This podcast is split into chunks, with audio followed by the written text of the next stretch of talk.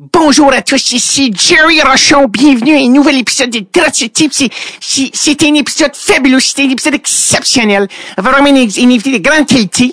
Euh, C'est, pour ça que j'ai, même mangé mon mets préféré, un veau parmigiana. C'est vraiment un, un, un, un, mec que j'adore manger. C'est comme, c'est croustillant, en même temps c'est tendre à l'intérieur. Il y a de la sauce tomatée, c'est très bon. Et euh, quoi de mieux que Jerry Rochon pour commencer un épisode?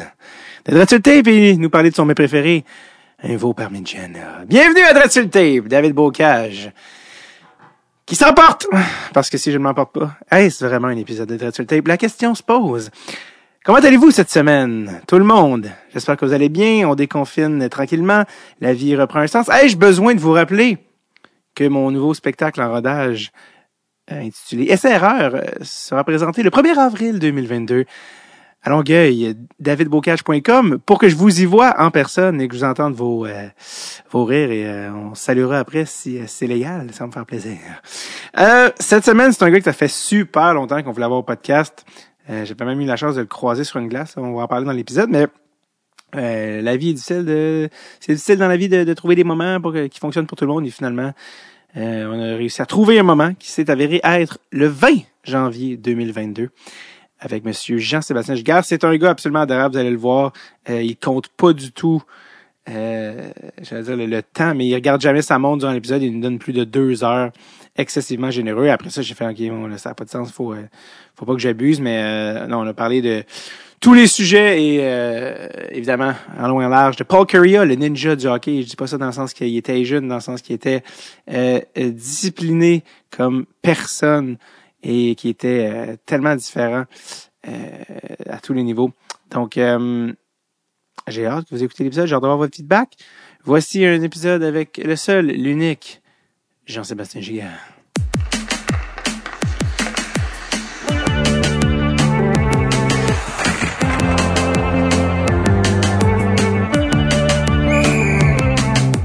Tape. Avec David Bocage. Jiggy. C'est Getting Jiggy with Oui. it. Jiggy with it. Euh, merci pour vrai de venir au podcast. Ça faisait longtemps que je voulais te recevoir. Puis euh, ça fait plaisir de te recevoir aujourd'hui. Fait que merci d'être là. Ah, Ça fait plaisir. Euh, Merci de l'invitation. C'est pas toujours évident de, de se rencontrer. Là, puis, euh, j'ai trois garçons qui sont jeunes, fait que le- Oui. l'horaire est pas facile Surtout. avec leur horaire d'école et de, de sport. Là, je me suis pas mal occupé. Ouais, surtout, euh, on est quoi dans le, dans le pic de la Xème vague, là, fait que je pense que personne se voit euh, en personne là, déjà à ce moment-là. Ouais, ouais, c'est ça. Là, c'est euh, là j'ai un petit peu plus de temps présentement. Euh, Ouais. que, mais euh, euh, tu sais, je sais pas le hockey. il- ben mon, mon plus vieux a recommencé hier en fait. Mhm. Fait que ça, c'est une bonne chose à pratiquer. Ouais. Euh, fait que ça, c'est ça, c'est bien. Mon plus jeune, lui, il pratique pas encore, là, mais euh, en coachant les deux, puis euh, euh, tu sais, mon autre garçon joue au basketball, là, ça, ça tient pas mal occupé. Ben oui, c'est ça, parce que toi, t'es- dans le fond, quand les arénaux ont fermé, t'étais-tu soulagé?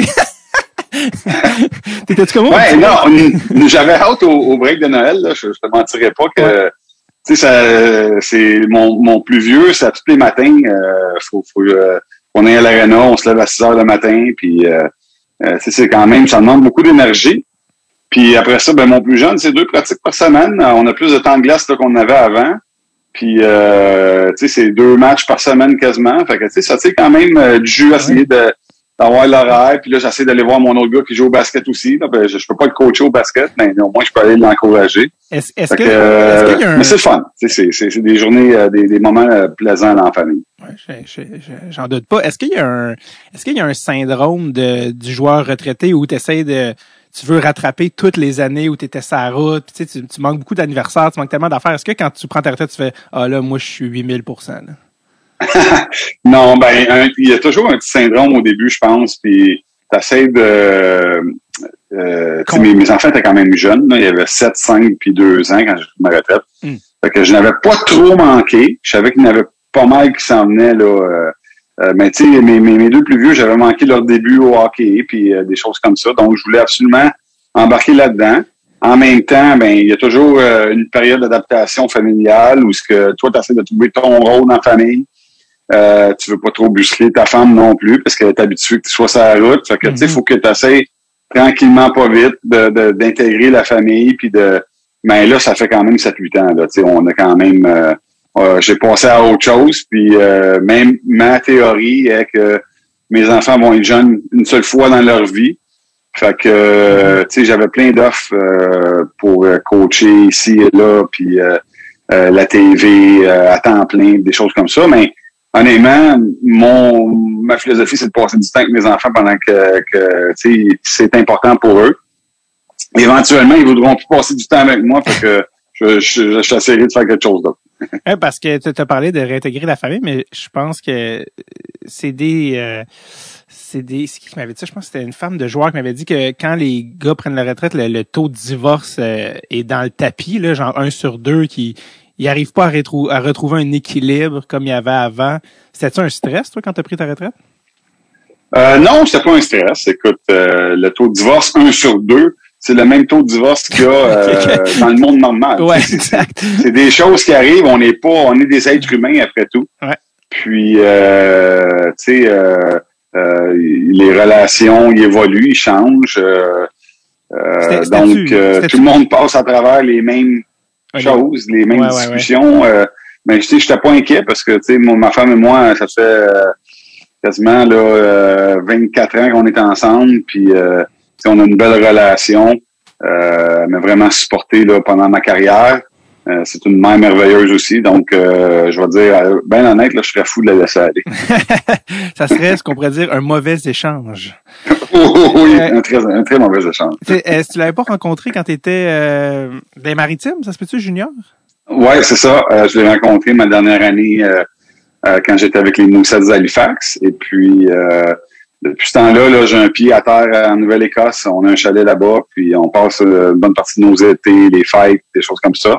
Ouais. Puis, euh, tu sais, c'est- ça fait partie de ma vie intégrale. Là. Fait que c'est, euh, ça serait, ça serait difficile. là. C'est même pas euh, quelque chose que j'envisage. Ouais. Mais Halifax, euh, apparemment que beaucoup de gens me disent que c'est le secret le mieux gardé du Canada. Parce que les gens, quand ils vont en vacances, pensent pas à Halifax, ils pensent aux Rocheuses, ils pensent à l'Ouest. Mais apparemment qu'Halifax, c'était cœur. Qu'est-ce qu'est-ce qu'est-ce qu'il y a à Halifax que t'aimes tellement au point que oui, la famille de ta femme, mais que vous avez une maison, vous pouvez retourner l'été quand même. là?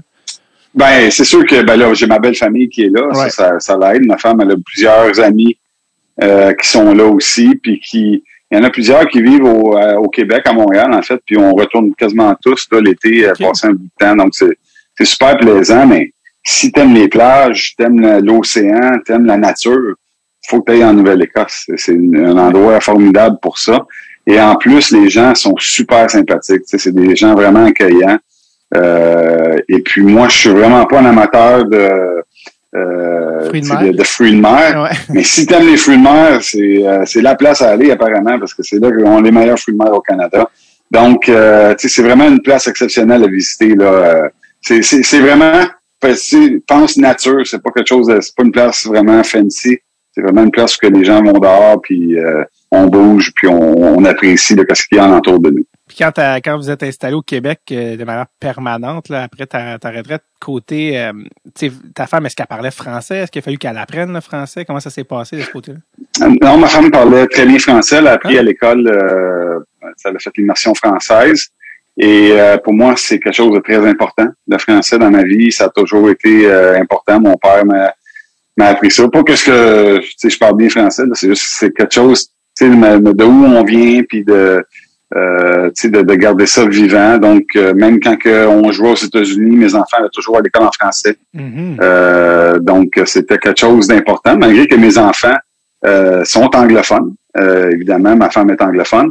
Donc, euh, ils parlent, euh, ils sont parfaitement bilingues, ils vont à l'école en français et tout. Mais leur premier langage est l'anglais. Ouais. Euh, pa- parce que, justement, j'étais pas là euh, euh, souvent au début de ma carrière, à la fin de ma carrière. Euh, donc, euh, mais tu sais, je trouvais important qu'ils soient capables de communiquer avec leurs cousins, cousines, leurs oncles, leurs tantes, euh, dans la langue que moi j'ai été élevé. Et, et j'avais toujours l'intention de, de, de vivre au Québec après ma carrière. Euh, ma femme, elle, elle adore Montréal aussi. Et euh, c'était important pour moi d'avoir quelqu'un qui parle français, mais c'est euh, sa famille, elle, c'était des franco-ontariens. Mhm. Euh, donc, euh, tu sais, c'est tout le monde dans la famille parle français aussi. Ben, c'est honnêtement, chapeau, c'est tout à ton honneur parce que des Québécois qui marient des anglophones, qui déménagent aux États-Unis, on en, on en voit beaucoup des joueurs, puis la plupart, les enfants parlent pas français, parce que c'est compliqué, puis c'est sûr qu'il faut trouver l'école, il faut faire, ça demande un effort que tu as fait, tu sais, je pense. C'est ouais, c'est compliqué seulement si tu veux que ça soit compliqué. Honnêtement, toutes les grandes villes aux États-Unis Hmm. ont des écoles internationales. Tu peux apprendre le mandarin, tu peux apprendre Ouais. l'espagnol, tu peux apprendre le français. Ils ont des très beaux programmes. Le gouvernement français euh, a implanté des écoles partout pour les expatriés, justement pour que les enfants puissent euh, apprendre euh, et, et bien parler le français. Et honnêtement, c'est des écoles exceptionnelles. là. Puis je sais que euh, je parlais à, à Los Angeles euh, ou à Anaheim, il y avait des écoles euh, vraiment bonnes. Les cousines à ma femme ils sont, sont allées là parce que son oncle, c'est un violoniste là, qui, est à- qui vit à Hollywood. Et euh, tu vois, là, une de ses cousines vit à Montréal présentement parce qu'elle elle peut vivre en français, elle, elle- comprend. Tu sais, c'est- c'est c'est un cadeau exceptionnel d'être bilingue. Et, et je trouve, moi, j'ai jamais compris ça. Les gars qui n'ont pas appris le français à leur, à leur enfant. Mhm. Euh, j'ai même vu des Québécois mariés avec une Québécoise que les enfants parlent pas français. Puis ça, je trouve ça inacceptable, euh, si tu me demandes mon opinion. Mais c'est comme je te dis, mon père il a mis ça en dedans de moi, puis Mhm. moi, je trouve ça important. valeur qui a été inculquée, mais c'est, je, je trouve ça cool que tu en parles parce que ça veut dire qu'il y a des opportunités de, comme tu dis, des écoles francophones. C'est pas qu'il y en a pas. On pense aux États-Unis, on se dit, ah, tout est en anglais, mais même avec une femme dont la langue maternelle, c'est l'anglais, vous avez quand même instauré, c'est aussi- c'est aussi des choix, les langages que tu parles à la maison, quelle langue tu parles à ton enfant, tous ces choix-là qui sont faits. Ouais, c'est ça. Ça aurait été facile pour moi de parler en anglais à la maison. Je parle en anglais avec ma femme euh, 95% du temps. Mhm. Mais avec mes enfants, je parle à 100% du temps en français. C'est c'est quelque chose qu'on a impliqué, mais tout le monde se comprend. Ça, c'est plus facile. Là. Exact. C'est sûr que si ta femme ne parle pas un mot en français, Ouais. ça devient un petit peu plus difficile de dire quelque chose à quelque chose à tes enfants, puis là, elle la comprend pas, faut que tu, faut que tu traduises. Là, euh, il y a- il y a- tu sais, je, l'ai vu ça aussi, ça, c'est peut-être un petit peu plus comprenable, Mhm.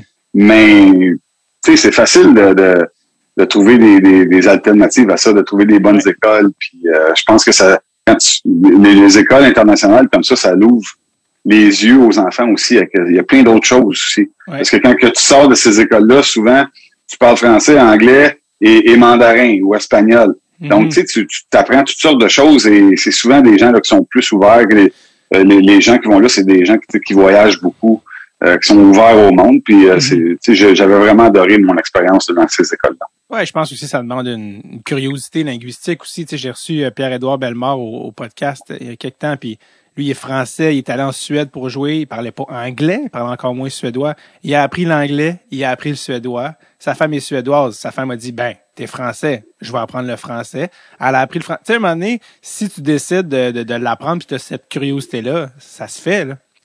Ben oui, absolument. Puis ça, ça je vais revenir à une histoire euh, quand Ouais. j'étais avec les Moussettes d'Halifax, Ouais. justement. Euh, je parlais pas anglais. Puis, euh, tu sais, j'avais appris à l'école là, ici et là, mais euh, tu sais, c'était vraiment euh, la base là, de l'anglais qui était pas terrible. là. Puis, j'ai rencontré Clément Jaudoin et euh, Sean McKenzie, qui était l'assistant euh, entraîneur dans ce temps-là. Puis, ils sont venus me rencontrer. Je jouais pour le Collège français à Verdun. C'était le, le Collège français avait fermé. Euh, puis ils sont venus me rencontrer aux résidences parce que le, le Collège français, tu restais dans les résidences à Montréal. Puis euh, leur inquiétude, parce que c'était la première année des Mooseheads, leur inquiétude, c'était de vivre en anglais, puis de, sais, de, de, de- de- d'emmener des Québécois là-bas, puis de, euh, l'anglais, c'était vraiment une inquiétude pour eux autres. Donc, ils étaient vraiment soulagés quand j'ai dit, mais non, moi, je veux absolument y aller. J'ai besoin, je voulais être joueur de hockey, j'ai besoin d'apprendre l'anglais. Puis, tu sais, ils m'ont demandé, veux-tu vivre? T'as le choix, tu tu pourrais vivre avec des familles québécoises ou euh, des familles de, euh, ou, parce qu'il y a beaucoup de Québécois quand même qui restent, ou de Français qui restent en- à Halifax, là, parce que l'armée est là. Euh, donc, euh, j'ai dit non, non, moi, je, veux- je, veux vivre avec un, tu sais, faut que j'apprenne l'anglais le plus vite possible. Ça prend deux, trois mois, deux, trois mois, tu, tu es capable de communiquer là, facilement avec euh, les personnes alentour de toi. Il n'y a pas de meilleure manière que l'immersion. Ça, c'est officiel, là. Absolument, non, non, c'est ça. Puis, on en connaît toujours plus qu'on pense aussi. Ouais. Ah euh, après un bout de temps, tu dis, OK, ça, c'est, vrai, c'est, je l'ai déjà appris, ça, puis c'est comme ça, faut dire ça, puis là, tu t'en- t'enchaînes tout ça. Faut pas que tu sois gêné, c'est sûr, mais euh, ça n'a pas été peut-être très, très long que j'étais capable de parler quand même. Euh, j'étais capable de me débrouiller. anyway. Ben là, c'est, je comprends, euh, 20 quelques, 20 quelques années plus tard, avec une carrière dans la Ligue nationale, tu fais, regarde, ça a peut-être valu la peine. Ouais. peut-être valu Ouais, la peine. là, ça a valu la peine, là, ça a été quand même euh, assez utile. T'es, euh, ton plus vieux, a quel âge? Il a 14 ans. Et il joue quelle position? Il est gardien de but. Ah, c'est drôle. Euh, bizarre. Euh, le, plus jeune n'avait pas de doigt, lui. C'était, c'était-tu pour des raisons de, de logistique ou de... Non, non, c'est, c'est, c'est dur être gardien de but. C'est, ah, je trouve ça ingrat, ingrat. Moi, je l'ai vécu. C'est, une chose quand, oh. Excuse, je voulais, dire, je voulais dire mentalement, dans le sens que la charge est lourde, c'est ça que tu voulais dire? Ouais, c'est ça, la charge est lourde mentalement. Euh, tu sais, je l'ai vécu. C'est une chose quand toi tu le vis. Tu es, capable de vivre des affaires, mais que tu veux pas nécessairement que tes enfants vivent. Puis là, j'ai vu, mon garçon était vraiment, tu sais, il voulait absolument être gardien de but. Fait que je dit, OK, on va le faire. Son cousin, qui est un an plus vieux, était gardien de but aussi. Fait que, tu sais, ils sont vraiment bons, amis. En plus d'être cousins, tu sais, ils sont... Fait que je dis, OK, on va l'essayer. Puis il a vraiment adoré. Euh, mais tu sais, euh, après ça, c'est quand que les matchs arrivent, tout ça, tu vois comment que les parents, des fois, où les joueurs réagissent au gardien de but, c'est pas toujours évident. Fait que pour mon plus jeune, il m'a demandé à quelques reprises d'essayer. Je, je lui ai fait essayer, là, tu sais, je voulais pas dire non juste pour dire non. Mais disons que je poussais un petit peu plus là, être joueur d'avant ou euh, c'est même plus fun de marquer des buts de toute façon. T'essayes d'y vendre. C'est drôle parce que la plupart des gens veulent pas que leur enfant soit gardien pour l'argent. Tu sais, alors que toi, c'est l'inverse. C'est pas l'argent le problème, c'est l'autre côté de la médaille. Moi, je sais c'est quoi? non, non, non, c'est ça. L'argent, c'est pas un problème. Puis tu sais, j'ai de l'équipement encore gratuit de, de CCM. Fait que ça, pour moi, là, il n'y a pas de trouble là-dessus. Mais c'est vraiment, tu sais, juste le côté, euh, c'est dur pour un jeune. Mm-hmm. Euh, c'est pas toujours facile d'avoir du plaisir non plus. Je trouve que tu plus de plaisir quand tu joues en avant. C'est plus fun. C'est plus un jeu. Euh, mais pour être gardien de but, je trouve qu'il faut vraiment que tu sois passionné là, puis que tu aimes ça. Puis honnêtement, mon plus vieux, il adore ça. Mais quand tu fais une erreur comme attaquant, le jeu continue. Quand tu fais une erreur comme gardien, les gens taillissent. ouais, c'est ça, non, c'est ça. C'est dur quand c'est ton jeune, là, qui, qui fait des erreurs, puis qui donne des mauvais buts, puis qui Hmm. Mais, euh, tu sais, c'est ce qu'il voulait faire. Là, mais ben je, suis content que mon, mon plus jeune il soit... Euh, en fait, j'aimerais ça qu'il soit défenseur. Chez eux autres, c'est plus facile la défense. encore plus, c'est ça. T'as comme un rank, un rang de ouais, position. quand t'as dit pad, euh, c'est sûr que les gens de mon âge vont se souvenir de... T'avais des pads Co, hein, qui était ta signature. À l'époque, ça existe plus Co, mais quand je pense à toi, je pense à cette couleur-là, puis ce style-là, très 90-2000, qui a marqué notre enfance. Mais euh, ton gars qui est goaler, est-ce que je me trompe? Est-ce que c'est lui? Est-ce que ça se peut qu'il est né, qu'il voyait juste d'un seul œil? C'est ça? Oui, oui, il est venu au monde avec euh, un œil, puis euh, euh, il y avait une, une, condition dans son autre œil, là, qui fait qu'il il a jamais, il, il, ben, il, est encore aveugle, évidemment, il n'a jamais vu son œil droit. Puis, tu sais, il y a une différence entre être venu au monde comme ça ou perdre un œil quand tu as eu deux yeux toute ta vie. Ouais. Donc ça, sais, la différence euh, euh, pour lui, il n'a jamais vu ou vécu autre chose, c'est qu'est-ce qui depuis qu'il est jeune. C'est tout ce qu'il a connu. Ouais. Donc, euh, tu sais, est-ce que des fois, je vois des choses que oui, ok, ça c'est à cause qu'il a juste un œil, puis s'il y avait deux yeux, cette situation-là, peut-être qu'elle n'aurait pas arrivé. Mais c'est vraiment, vraiment dur à dire. Puis s'il y a quelqu'un qui le regarde jouer, tu peux pas vraiment, tu peux pas vraiment le dire. Non, c'est ça, je veux dire de, de toutes les positions, gardien, d'avoir quelqu'un dire il est gardien, déjà c'est intense, voir juste d'un œil, à quel point ça affecte son jeu ou pas ou ben c'est certain, tu sais, des lancers de loin, tout ça, c'est pas toujours évident. La rondelle est, est tu sais, elle s'en vient en trois dimensions, tu es pas hâte de voir en trois dimensions. C'est ça, ça, ça, complique un petit peu ta, ta, vie, mais tu peux t'ajuster. Au lieu de l'attraper avec ta mitaine qui est tout petite, tu peux essayer de l'attraper avec ton corps, qui est mhm. pas mal plus gros. Il y a plein d'ajustements que tu peux faire, qui vont faire affaire, qui vont t'aider, puis qui vont rendre ta vie un peu plus facile. Bon, éventuellement, tu sais, je sais pas ce qui va arriver avec euh, avec ça, mais pour l'instant, il y a du plaisir. Puis euh, il y a quand même passablement de succès dans, la, catégorie qui joue. que pour moi, là, le reste, là, c'est c'est pas vraiment important. Le reste va s'écrire tout seul, de toute manière. Exactement. Ça sera sa vie à lui, ouais. C'est pas nous qui allons décider. Ben, Jean, toi, d'ailleurs, tu joues encore un peu parce que sûrement que on s'est pas vu souvent, là, c'est peut-être arrivé quelque part, mais on a joué contre à Rosemère. Ah oui, ok. ouais, dans la Ligue du jeudi. Puis, ben oui, la Ligue du jeudi, non, je joue plus, là. Ça fait deux ans, deux, trois ans que j'ai pas joué parce que honnêtement, j'adorais jouer. Puis tu sais, jouer au hockey, là, ça a toujours été une passion pour moi. Puis depuis que j'ai l'âge de deux, trois ans que je joue au hockey, mais j'ai arrêté, j'avais trop mal au dos. Hmm. Puis euh, à chaque fois que je jouais, j'étais deux, trois jours là, à avoir de la misère à marcher. Puis euh, à récupérer. Fait que euh, c'est soit puis la ligue du jeudi, c'est une bonne ligue là, tu sais, c'est quand même euh, il y, a, y, a des gars qui, euh, qui, qui sont quand même de bon calibre. Je jouais, j'ai joué pendant 20 ans avec les policiers de la ville de Blainville aussi. Wow. Ça, c'était le vendredi matin. Puis, tu sais, je trouvais ça, eux, eux autres aussi, c'est quand même une bonne ligue, là. Puis, j'avais de la misère à suivre aussi. Tu sais, quand tu euh, as toujours été un bon joueur de hockey, puis là, tu rendu un des moins bons, là, tu trouves ça un petit peu plus dur. Mais c'était surtout le dos, là. Tu sais, honnêtement, l'idéal pour moi, ce serait d'aller dans une ligue qui est beaucoup plus faible, tu sais, où ce que je vais juste jouer pour le fun. Puis, j'aurais pas de problème avec ça. Même ça, ça me fait peur parce que j'ai vraiment mal au dos. Euh, D'ailleurs, j'ai passé là, toute la période des fêtes euh, quasiment là, dans mon lit. Je pas de bouger à cause que mon dos il avait barré, puis c'est vraiment déplaisant. Ça, c'est-tu une séquelle de ta carrière? Oui, oui, c'est des séquelles de ma, de, de ma carrière. C'est qu'est-ce que. C'est le fun de jouer au hockey national de hockey, c'est une belle carrière, mais c'est sûr que ça prend euh, un coup sur ton corps. Les, les hanches, mes hanches sont finies. Euh, j'ai des hernies discales dans le dos. Euh, donc, euh, mon corps, là, il, il m'en redonne aujourd'hui. Il m'en fait payer des, un prix des fois, mais je changerais rien pour rien. C'est, ça a été une belle carrière, puis euh, c'est le prix à payer après. Tous les joueurs de hockey sont maganés. Euh, il n'y a rien que je peux pas fixer. Éventuellement, je vais pouvoir euh, fixer, comme me faire opérer aux hanches, je vais pouvoir me faire opérer au dos. Mais j'essaie de pousser ça le plus loin possible parce que à 44 ans, je pense que c'est jeune pour, mettons, de faire remplacer des hanches. Oui, c'est sûr. C'est euh, tes genoux sont comment? Parce que les gardiens les genoux c'est un autre problème souvent. Toi, t'es Ouais, ben ça, j'ai été chanceux les genoux, euh, j'ai pas eu de problème. Je me suis blessé aux genoux une fois dans ma carrière junior, mais j'ai jamais rien ressenti après aux genoux. J'ai jamais eu de, de, de tu sais, j'ai aucune aucune douleur aux genoux. Je connais sur du bois, ouais. mais c'est vraiment moi, c'est les hanches et le dos.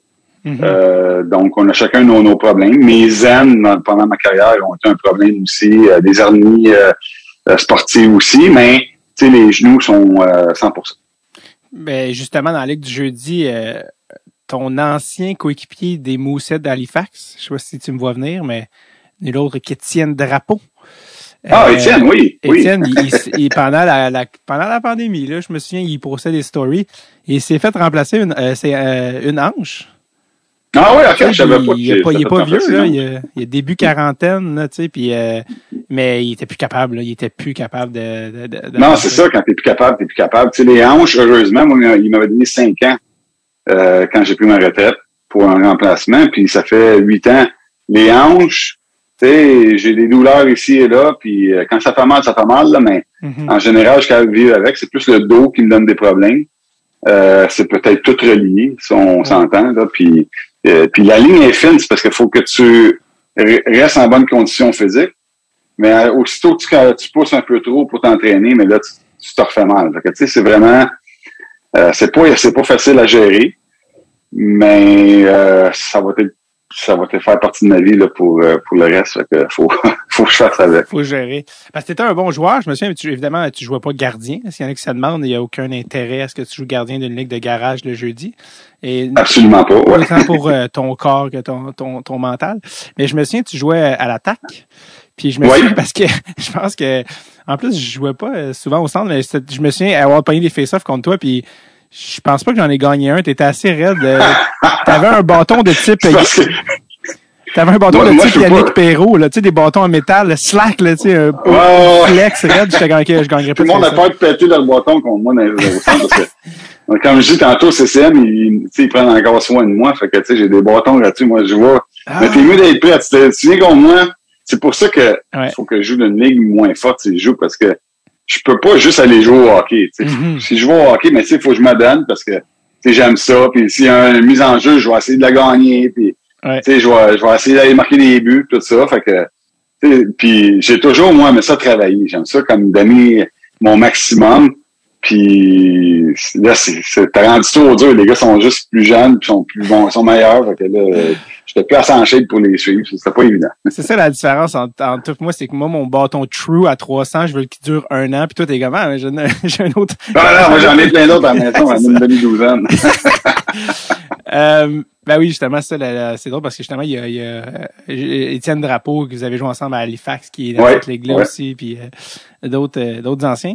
Mais euh, Colin, on, on passe de, de, d'un sujet à un autre, mais venons quand même à ta carrière. On a parlé justement d'Halifax, puis c'est de là que tu as été repêché. Puis euh, les gens peuvent souvent, évidemment, te- se souvenir de toi comme un Mighty Duck ou même peut-être Toronto, peut-être Colorado, ceux les plus jeunes, mais euh, t'as pas été repêché par les Mighty Ducks?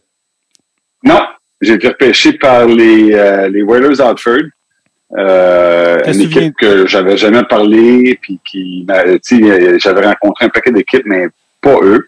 Euh, je m'attendais pas à me faire repêcher. Dans ce temps-là, les gardiens de but sortaient rarement en première ronde. Ah ouais? Euh, tu sais, c'est souvent la fin de première ronde, début de deuxième ronde. Moi, il m'avait repêché 13e au total.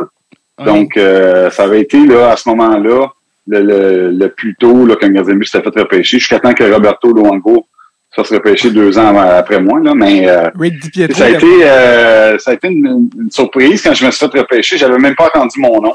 C'est mon père qui avait entendu. Puis, euh, ça a été une belle expérience. J'ai joué, j'ai réussi à jouer quelques matchs avec les Whalers. Été une belle expérience. C'était-tu euh, Brian Burke? Non, c'était euh, euh, Jim Rutherford qui était le, le- le- le gérant. Et euh, Jim Rutherford était gérant des, euh, des Hurricanes après là, pendant plusieurs années. Et Paul Maurice, c'était mon entraîneur euh, quand il était très, très jeune. là. Puis euh, ça a été une belle expérience vraiment là, pour commencer une carrière. Là, ça a été très bien. Pour les gens de mon âge, ils vont aimer les référents, mais tu as été échangé euh, à Calgary contre, je sais pas si tu t'en souviens, contre qui? Contre, contre qui tu été échangé à Calgary? Ouais, j'ai été échangé contre euh, c'est moi et Andrew Castle contre Trevor Kidd et euh, euh, Gary Roberts. Exactement. Trevor Kidd, il y avait des Ouais. pads euh, avec des gens de losange, en tout cas, bref. Puis Gary Roberts, Ouais, euh, ouais, c'est vrai, ouais. Gary Roberts qui est devenu un, un gourou de l'entraînement Oui. physique, là. C'est comme... Ben, dans ce temps-là, c'est qu'est-ce qui est arrivé, c'est que les Hurricanes, ben, les Whalers, ils, ont, ils ont déménagé pendant l'été. Hmm. Puis moi, j'arrivais, j'avais 20 ans, je finissais mon junior. Puis eux, ils avaient besoin d'un gardien de but établi déjà pour essayer d'aller chercher une... tu sais, parce que dans ce temps-là, les Whalers étaient vraiment pourris. Là. Euh, On, on- ils avaient tout échangé, euh, changé Brendan Shanahan, ils avaient échangé Chris Pronger. Ça, tu sais, ils avaient, ils avaient vraiment vidé l'équipe. Puis, euh, qu'est-ce ils cherchaient? C'est vraiment un petit peu plus d'expérience dans les filets pour partir du bon pied, justement, en Caroline. Ouais. Euh, Gary Roberts, évidemment, tu sais, c'est un gars qui est un leader né. Là, tu sais, il- je pense qu'ils sont allés chercher pour qu'il soit le capitaine ou, euh, ou qu'il amène euh, du leadership dans la chambre. Fait que, euh, ils m'ont échangé euh, à Calgary là, euh, cet été-là. Quand t'es arrivé à Calgary, t'as as joué dans les mineurs, t'as joué dans l'équipe de la Ligue américaine, puis euh, il y avait un gars euh, dans ton équipe euh, de la Ligue américaine qui avait euh, le couteau entre les dents. Et euh, je parle de Martin Saint-Louis. Que tu as joué avec un jeune Martin Saint-Louis qui arrivait de l'Université du Vermont, là, qui n'avait pas été repêché nulle part et qui, euh, qui essayait de faire sa place. Puis qui avait des statistiques impressionnantes. C'est quoi ton souvenir de Martin Saint-Louis à, ce- à cette époque-là, tu sais, euh, parce qu'aujourd'hui c'est un Hall of Famer, on n'a pas besoin de, l'expliquer, mais Martin Saint-Louis qui a tout à gagner à l'époque, c'est quoi ton souvenir de lui? Ouais, Martin, c'était euh, mon souvenir de lui. euh, c'est que des beaux souvenirs. C'est un, un joueur de hockey exceptionnel, une personne exceptionnelle. On habitait un à côté de l'autre. Puis euh, c'était très bien intégré à la Ligue américaine. Euh, il était vraiment exceptionnel, mais il y avait tellement de sceptiques à son endroit à cause qu'il était petit. Personne vraiment y croyait, mais lui, ça ne l'intimidait aucunement là, de, de, de, d'aller dans le coin ou des choses comme ça. Euh, il est tellement fort, son bas de corps, il est tellement fort, ses jambes, tout ça, que une mise en échec contre lui, c'est dur de faire mal. Tu peux pas vraiment le, le tasser. Il est tellement solide sur la glace. Fait que c'était euh, des, des bons souvenirs. On est devenus de très bons amis euh, euh, avec, avec son passage euh, à, Calgary, euh, à Calgary ou avec les Flames. Puis je sais pas si tu savais cette anecdote-là, mais Craig Button, qui est devenu le, le gérant des, des, Flames de Calgary, après, après ma troisième année, excuse-moi, j'ai eu un autre appel, mais après ma troisième année, c'est ça, euh, Craig Button se fait nommer euh, gérant des, euh, des Flames et euh, la première chose qu'il a fait, les Flames, eux, avaient signé Martin Saint-Louis euh, sur une entente, là, euh, c'était pas beaucoup d'argent, mais il y a quand même une petite entente, comme puis c'était un, un- un contrat euh, à sens unique, donc elle a joué dans la Ligue nationale l'année d'a- d'après. Et la première chose qu'il a fait, c'est qu'il a, il a racheté le contrat à Martin Saint-Louis et il m'a, il m'a échangé la première journée. Donc, euh, ouais. Puis, c'était un peu spécial comme move. on parle de deux gars qui ont gagné la Coupe Stanley par la suite, Mhm. puis euh, euh, qui ont eu des carrières avec beaucoup de succès. Mais pour moi, là, ça a changé ma vie au complet. Puis ben, je pense que pour Martin aussi. là. Colin, je sais pas. Euh, les Flames auraient. Au lieu de gagner euh, la Coupe Stanley 2004 avec euh, Tampa, euh, Martin aurait peut-être gagné avec euh, Calgary, là, tu sais, rendu là. Peut-être, non, c'est sûr. Puis, euh, je pense qu'ils ont manqué de vision de ce côté-là. Mais euh, à mon endroit, je pense que c'était la chose à faire. Euh, j'avais eu beaucoup de difficultés ma dernière année avec les Flames de Saint John, surtout mes, la dernière moitié. Puis, euh, je pense que eux là, ils, ils sentaient que j'avais besoin d'un nouveau départ. Puis, honnêtement, à Calgary, c'était pas une bonne organisation dans ce temps-là. Il n'y avait pas beaucoup de développement pour les jeunes. Fait que je pense qu'ils ont sais, que pour moi, là, j'avais besoin d'un nouveau départ. Craig Button, il est rendu à TSN, je pense, là, d'ailleurs. Oui, Craig Button, Euh, c'est un analyste à TSN. euh, C'est un- un très bon analyste. Là. Ça ça fait pas de lui une, une mauvaise personne. Tu sais, Ah, lui arrive dans le job, puis tu sais, il y a des décisions à prendre rapidement. On était, je pense, juste au 1er juillet, là, on arrivait là, euh, Ouais. euh, ou, à- ou une semaine avant ça. Mais la Ouais. première chose, c'est la première journée qu'il travaillait, puis il, nous a- il m'a échangé, puis euh, il a reçu- Vous êtes- il a racheté euh, Martin Saint-Louis. Donc, c'est un peu spécial comme mot. Vous êtes serré la main. Bon, ben, à la prochaine, mon chum. Qu'est-ce que tu veux que je te Ouais, dise? c'est ça. pas, euh, est-ce que, est-ce que tu, est-ce que tu pensais sincèrement que Martin allait jouer dans la Ligue nationale ou tu t'es dit non, c'est impossible, il est trop petit? Euh, non, j'avais aucun doute. J'avais aucun doute. Tu sais, j- j'avais des doutes quand que je l'avais pas vu jouer. Hmm. Quand il est arrivé du Vermont, puis là, on l'a signé, puis genre, c'est comme, je trouvais ça intriguant, mais euh, j'ai dit, ah, d'après moi, il est trop petit. On n'en voyait pas beaucoup des, des, des, des joueurs, malgré que dans l'organisation des Flames, on avait Théorène Fleury. C'était pas très grand, puis qui avait beaucoup de caractère, puis Ouais. tu sais, qui avait le chien. Fait que, tu sais, mais tu sais, j'avais mes doutes. Tout le monde euh, avait entendu parler de Martin. Il avait eu du succès dans, dans la NCAA, puis on n'était pas certain. Mais aussitôt qu'il est arrivé à Saint John, tu voyais qu'il avait du, il, avait- il était confortable, il avait confiance en lui, il était fort. Euh, donc, éventuellement, tu dis, c'est sûr que ce joueur-là, il a tellement de talent. Si quelqu'un lui donne la chance, il, Ouais. il, il va avoir du succès. Quand tu es arrivé euh, à Anaheim, tu as commencé dans la Ligue américaine et euh, peux-tu me dire quel était le nom de ton coach dans la Ligue américaine? Oh, c'était Mike Babcock. Euh, ouais, avec, euh, avec les, les Mighty Ducks de Cincinnati. exact. Et ouais, Mike est un jeune jeune coach et euh, écoute, un très bon un très bon entraîneur. C'est un des de mes meilleurs entraîneurs que j'ai eu là dans ce temps. Dans ce temps-là, je pense que Mike il s'est perdu un petit peu dans ses affaires là. Quand, quand il est arrivé à Toronto, il est devenu peut-être un petit peu trop gros, puis trop, euh, il- peut-être qu'il se pensait un petit peu trop bon. Puis, euh, mais moi, quand je l'ai eu, quand il était un, un entraîneur recru, un gars extrêmement confiant, mais un gars qui avait, tu sais, un gars de la nouvelle école, puis il avait des nouvelles idées, puis vraiment extrêmement prépar- préparé, beaucoup d'énergie.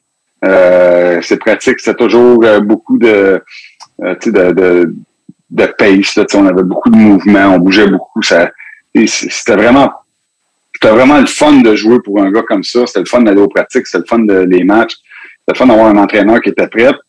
J'avais eu l'expérience avec des entraîneurs à Saint John au Nouveau-Brunswick qui étaient c'était vraiment différent, là, puis c'était pas nécessairement de leur faute, mais il était mal entouré, il avait, il y avait pas beaucoup de, de, de, de, personnes pour l'aider.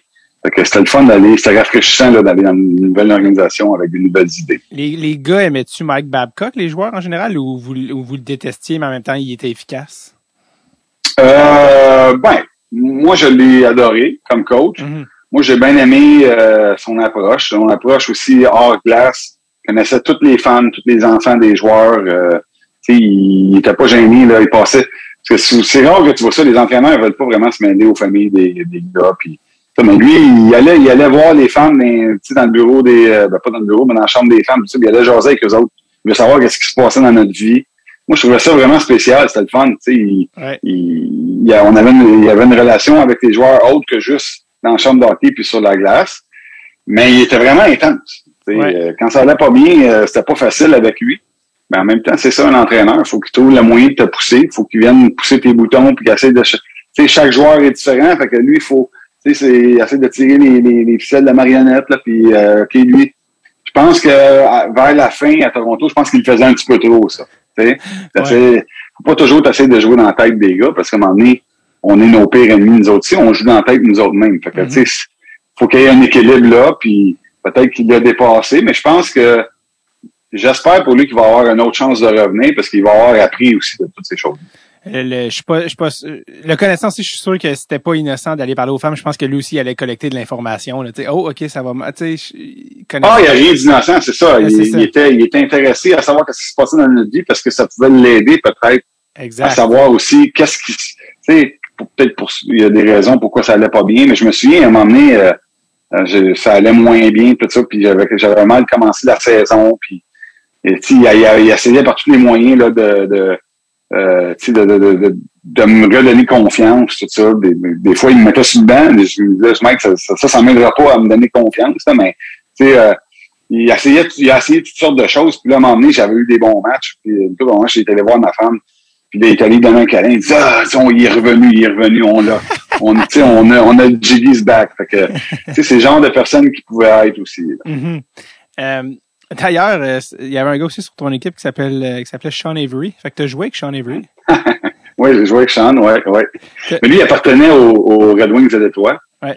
Puis, euh, Sean, c'est un gars, il, il a vécu à Halifax. Je sais pas si, pourquoi qu'il a vécu là. Je sais pas si son père était peut-être dans l'armée ou euh, quelque chose de même, mais il connaissait, euh, l'école où ma femme elle a été au secondaire, puis des choses comme ça. Fait que, euh, Sean, c'est une, une personne vraiment particulière, là. On s'entend, il, il- moi, je, je le trouvais comique Mhm. mais il, il faut, il, peut être méchant. Ouais. des fois, il y a des affaires qu'il dit des choses à des personnes. Faut pas que tu le prennes sérieusement. Je pense pas qu'il veut, il veut toujours être méchant. Je pense qu'il veut, il veut taquiner, mais des fois, il dépasse la ligne un peu, là, mais, euh, c'est une personne spéciale. Puis, Ouais. tu sais, euh, le fait qu'il est allé à New York, qu'il a eu du succès, je pense que ça a peut-être un petit peu changé sa personnalité après, là, tu sais, il, est devenu encore plus le vilain, là, mais, je l'ai pas connu après ça, là. Ouais, ouais. Ben, je pense qu'aujourd'hui, il est comme. Parce que je veux pas dire mais je pense qu'il est parti un podcast, mais je pense qu'il a comme été diagnostiqué avec un genre de trouble narcissique. là. Tu sais, c'est comme vraiment un. Ah ouais, il y a, y plein de troubles, c'est sûr. Là, c'est, vraiment un, un- tu sais, un, gars spécial. Mais tu sais, en même temps, euh, tu sais, honnêtement, c'est pas un gars avec qui que je, je voudrais aller chercher dans mon équipe. Ouais. Lui, euh, dans ce temps-là, les Mighty Ducks à Cincinnati, on avait les, tu sais, c'était moitié-moitié euh, Détroit et, euh, et Anaheim. Donc, euh, il faisait partie de notre équipe. Mais euh, il était, il était quelque chose. Il y avait la, la fameuse anecdote, euh, t'as t'as peut-être déjà entendu, mais quand il est monté à Détroit, euh, tu il voulait, il voulait déranger, il voulait, nan, nan. puis tu l'as sûrement déjà entendu la fameuse anecdote, mais il était au banc puis euh, il s'est mis à crier après Joe Sakic, genre hey, hey, puis euh, Brett Hall l'a tiré par le chandail, il l'a rassis puis il a dit euh, t'as pas le droit de parler à Monsieur Sakic. Puis euh, dire, t'es t'es pas rendu là, je suis désolé, mais ça, ça, on- même nous dans ton équipe, on va pas tolérer que t'aies chirpé Joe Sakic. tu sais. Ouais, tu sais, c'est, ça, c'est fun que tu comptes ça, c'est des belles anecdotes, puis c'est des choses qui arrivent peut-être un petit peu moins aujourd'hui, parce que les jeunes joueurs, parce qu'il y en a tellement à ce des jeunes joueurs, ont, ont comme, euh, tu il n'y a pas nécessairement des vétérans qui leur disent, des bons vétérans qui justement, hey, le kid, ferme ta gueule, tu sais, t'es assez assis-toi parce que c'est inacceptable ici, puis euh, c'est des choses que j'ai vues dans ma carrière, dans ma carrière, que, qui se faisaient au début, mais vers la fin, ça se faisait beaucoup moins. Hum, C'était qui les, les meilleurs euh, dans la chambre pour parler aux jeunes que tu as vu dans ta carrière? Euh, ben, Chris Bonner, écoute, euh, moi je l'adorais parce que moi, moi j'étais pas vraiment, tu sais, je, je, je m'entendais super bien avec les jeunes, mais tu sais, j'étais pas vraiment tough avec eux autres ou quoi que ce soit. Là, tu sais, j'ai, j'ai respecté tout ça, mais euh, Chris, il fait, il est respecté, il les aidait, il essayait de les rendre meilleurs, mais aussi il, est, est, s'assurait que les jeunes restent euh, des jeunes qui respectent la hiérarchie de l'équipe, qui respectent les trainers, qui respectent les partisans, puis qui respectent. Il s'assurait que ces gars-là, ils, ils, ils savent qu'ils ont des choses à apprendre, puis qui, tu sais, c'est pas c'est pas vrai parce que t'es t'as 20 ans, 21 ans, t'es dans l'international que que tu connais tout, puis que tu as tout vécu. Fait qu'il était vraiment. Euh, puis euh, Shane O'Brien il comptait, dans un podcast que j'écoutais justement, puis euh, qui, il disait euh, Shane O'Brien, c'est un défenseur Ouais, qui jouait à Anaheim, et puis euh, il a essayé de pas mettre de casse pendant le, pendant le, le réchauffement. Tu sais, pour, euh, parce que tu te penses cool un peu, tu fais, tu mets pas ton casque, ça, tu fais tes cheveux. Puis euh, Chris Monger dit, non, non, mon homme, pas avant 200 matchs. Tu fais 200 matchs pour enlever ton casque. Mais tu sais, c'est des genres d'histoires que Ouais. on n'entend pas, tu sais, parler beaucoup. Même moi, je savais même pas cette histoire-là. Puis, mais, mais c'est de même que tu dis que les jeunes, ils Mhm. restent à leur place aussi. Ouais. C'est quoi, toi, la fois que de, de, de tes yeux vus, t'as fait ton anecdote préférée de- de- d'un d'un vétéran qui, qui place un, un jeune de la bonne manière? Euh, ben, encore une fois, c'est, ça a été souvent avec Chris, tu sais, c'est, mettons, un gars peut être en retard sur l'autobus, même s'il arrive 10 minutes en avance, il est en retard. Euh, euh, tu sais, c'est, les, les recrues, tu peux pas t'asseoir tout seul dans l'autobus, euh, fallait que tu sois deux. Euh, il y avait toutes sortes de petites choses de même. C'était rien de, de, de nécessairement méchant. Mais, euh, tu sais, il s'assurait vraiment, là, que, que les gars soient à leur place. Mais, j'ai pas, je- une anecdote de même, là, fallait que j'y pense un petit peu plus, non, mais, non, ouais, je pas. je pensais de même s'il y en avait une qui était. Faut que ça, ouais, c'est ça. Faut que ça soit fait avec respect. Ouais. Tu sais, c'est, c'est là que tu vas perdre, tu vas me perdre ou tu vas perdre d'autres gars si tu le fais euh, euh, en- juste en criant puis en étant comme un, un, un chien qui, qui jappe après quelqu'un. Ça, ça, ça, ça marche Ça pas. marche pas. Mais- Parce que je pense qu'il avait euh, compté, ou je sais pas qui avait compté ça, mais justement, la, votre coupe de 2007, euh, qui avait eu un moment où il avait dit à Perry puis Getzlaff, hey, Fait que ça, il avait amené dans le fond de l'autobus, je pense avec Niedermeyer, puis qu'il leur avait dit, là, les gars, vous n'êtes pas passagers, vous, là, là. Vous êtes mieux de... Vous êtes dans l'équipe, puis vous, êtes, vous avez un rôle, puis il leur avait comme dit, hey, vous êtes là, vous n'êtes pas le futur, vous êtes le présent, là. Fait que, let's go. Puis c'est pas juste nous qui vont amener la coupe, puis il les a comme... Tu sais, c'est pas pour rien que je pense Perry et Gessler sont devenus ce qu'ils sont devenus, c'est-à-dire des futurs Hall of Famers. Il y a comme... Tu sais... Il, il les a pris en charge, puis probablement que pas longtemps avant ça, euh, je sais que Perry, il était, il s'en, il était, il s'en allait vers les mineurs. Là. Il voulait, le, Mm. le, le GM voulait l'envoyer dans les mineurs. Il est arrivé un incident, tout ça, puis il est arrivé en retard, justement. Écoute, il est arrivé en retard deux, trois minutes à l'autobus. Puis euh, c'était Brian Burke qui était en beau fusil. Puis, tu sais, probablement c'est parce que les gars, ils ont peut-être sorti la veille, puis là, tu sais, je, je connais pas toute l'histoire là-dedans, mais ils s'en allaient dans les mineurs, puis c'est Chris Ponger puis Scott Lindemeyer, justement, qui ont, qui ont, sont allés voir Berkey, ils disent non, non, on a besoin d'eux autres. Puis, on, va- on, va s'en occuper. Fait que c'est sûrement Mm. dans cette, c'est, on t'est rendu au mois de novembre, là, tu sais, puis, euh, euh, je pense que c'est dans, dans, dans ce temps-là que ça, ça puis, tu sais, les autres sont partis du quatrième trio, cette année-là. Ouais. Et on finit les premiers, ils jouaient au premier trio, euh, à la fin de la, tu sais, à à la fin de, de la Coupe Stanley. Ouais. Ils étaient, ils étaient notre premier trio, c'est eux autres qui avaient le plus de Mhm. temps de glace. Ont, ils ont été très importants pour notre groupe. Un maison. Euh, D'ailleurs, Brian Burke est passé au podcast ici. euh, on a, quand je l'ai Ah ouais? Berkey, on a parlé quand il a sorti son livre. Euh, euh, ça, mais oui, puis c'est drôle, c'est que Perry est devenu ce gars-là. Tu sais, t'as vu les séries l'année passée, tu sais, c'est Perry qui allait, pr- qui allait parler à Caulfield, c'est lui qui devait replacer les jeunes, tu sais, puis c'est correct avec un coup de bâton d'en face. Mais euh, c'est drôle comme la roue a, a tourné. Euh, Ben ouais, c'est ça, c'est drôle, puis euh, ça me fait rire parce qu'il m'a tellement écœuré. Il me disait tout le temps que j'étais vieux, puis là, ben, c'est, lui qui est rendu vieux. Fait que ça, c'est, le fun. quand, quand, quand il y avait de la misère à se trouver un contrat, tu as-tu texté, c'est qui qui est vieux à cette heure? non, non. rendu là, tu veux pas trop les écœurer. Non, tu non. cherches un contrat, c'est plus sensible un peu. Ah ouais, finalement, là, il, après ce qu'il a fait l'année passée, il s'est trouvé deux ans à Tampa. Fait que je pense qu'il il a rappelé aux gens de quel Ouais, je pense, je pense que ça va bien aller. Je pense qu'il est correct, là, pour le restant de ses jours, euh, Corey. Ouais, il, était, l'impression. il était correct depuis un bout, fait qu'imagine euh, Ouais. maintenant. Euh, D'ailleurs, l'année où tu es arrivé à- avec les Mighty Ducks, euh, ben, en fait, à Cincinnati, je regardais ça, aucun rapport, là, mais fun fact, sais-tu combien de gardiens a gaulé pour votre équipe cette année-là à Cincinnati? Eh boy. Euh, non. Il y avait moi puis Greg Nemenko, si je me, euh, me trompe pas. J'ai Puis, si je me trompe pas, c'était à Cincinnati, j'espère que c'était pas quand tu étais à St. John's, mais il y a une de tes équipes de la Ligue américaine, une année, vous avez eu 12 goalers. Ah, ouais. 12. ah non, ça, c'est à Saint John. Ça, c'est à St. John's. OK, excuse, c'est ça. Ouais, ouais, ouais, ouais, ouais. Ça, c'est ma dernière année à Saint John. Puis, euh, écoute, t'as dit comment que ça allait bien. J'étais capable de jouer, puis il me faisait même pas jouer. Et on, on était rendu avec un gars, il jouait dans je sais pas quelle ligue aux États-Unis. Et, et c'est le dernier qui, qui avait rappelé, là, mais il était vraiment, vraiment, vraiment. Il était, il était pas très, très bon. T'es poli, t'es poli. Ben, j'essaie d'être poli, parce qu'il n'y avait aucune technique. C'était vraiment juste un gars d'instinct, tout ça. Il travaillait fort, là, mais ça veut dire, j'étais découragé que j'étais pas capable de jouer, puis lui, il jouait. Ouais. Puis j'étais comme. Fait que Mais quand je jouais, j'étais payé que lui. Fait que gamin mauvais j'étais. Non, mais ça, ça, c'est ça, ça, quand t'étais à Saint John, mais j'ai vu ça, tu sais, la liste, de, des fois deux, trois goalers d'une année, quatre, cinq, s'il y a eu beaucoup de blessés. 12! 12 goalers Ouais, dans une ouais, année. ouais, ouais.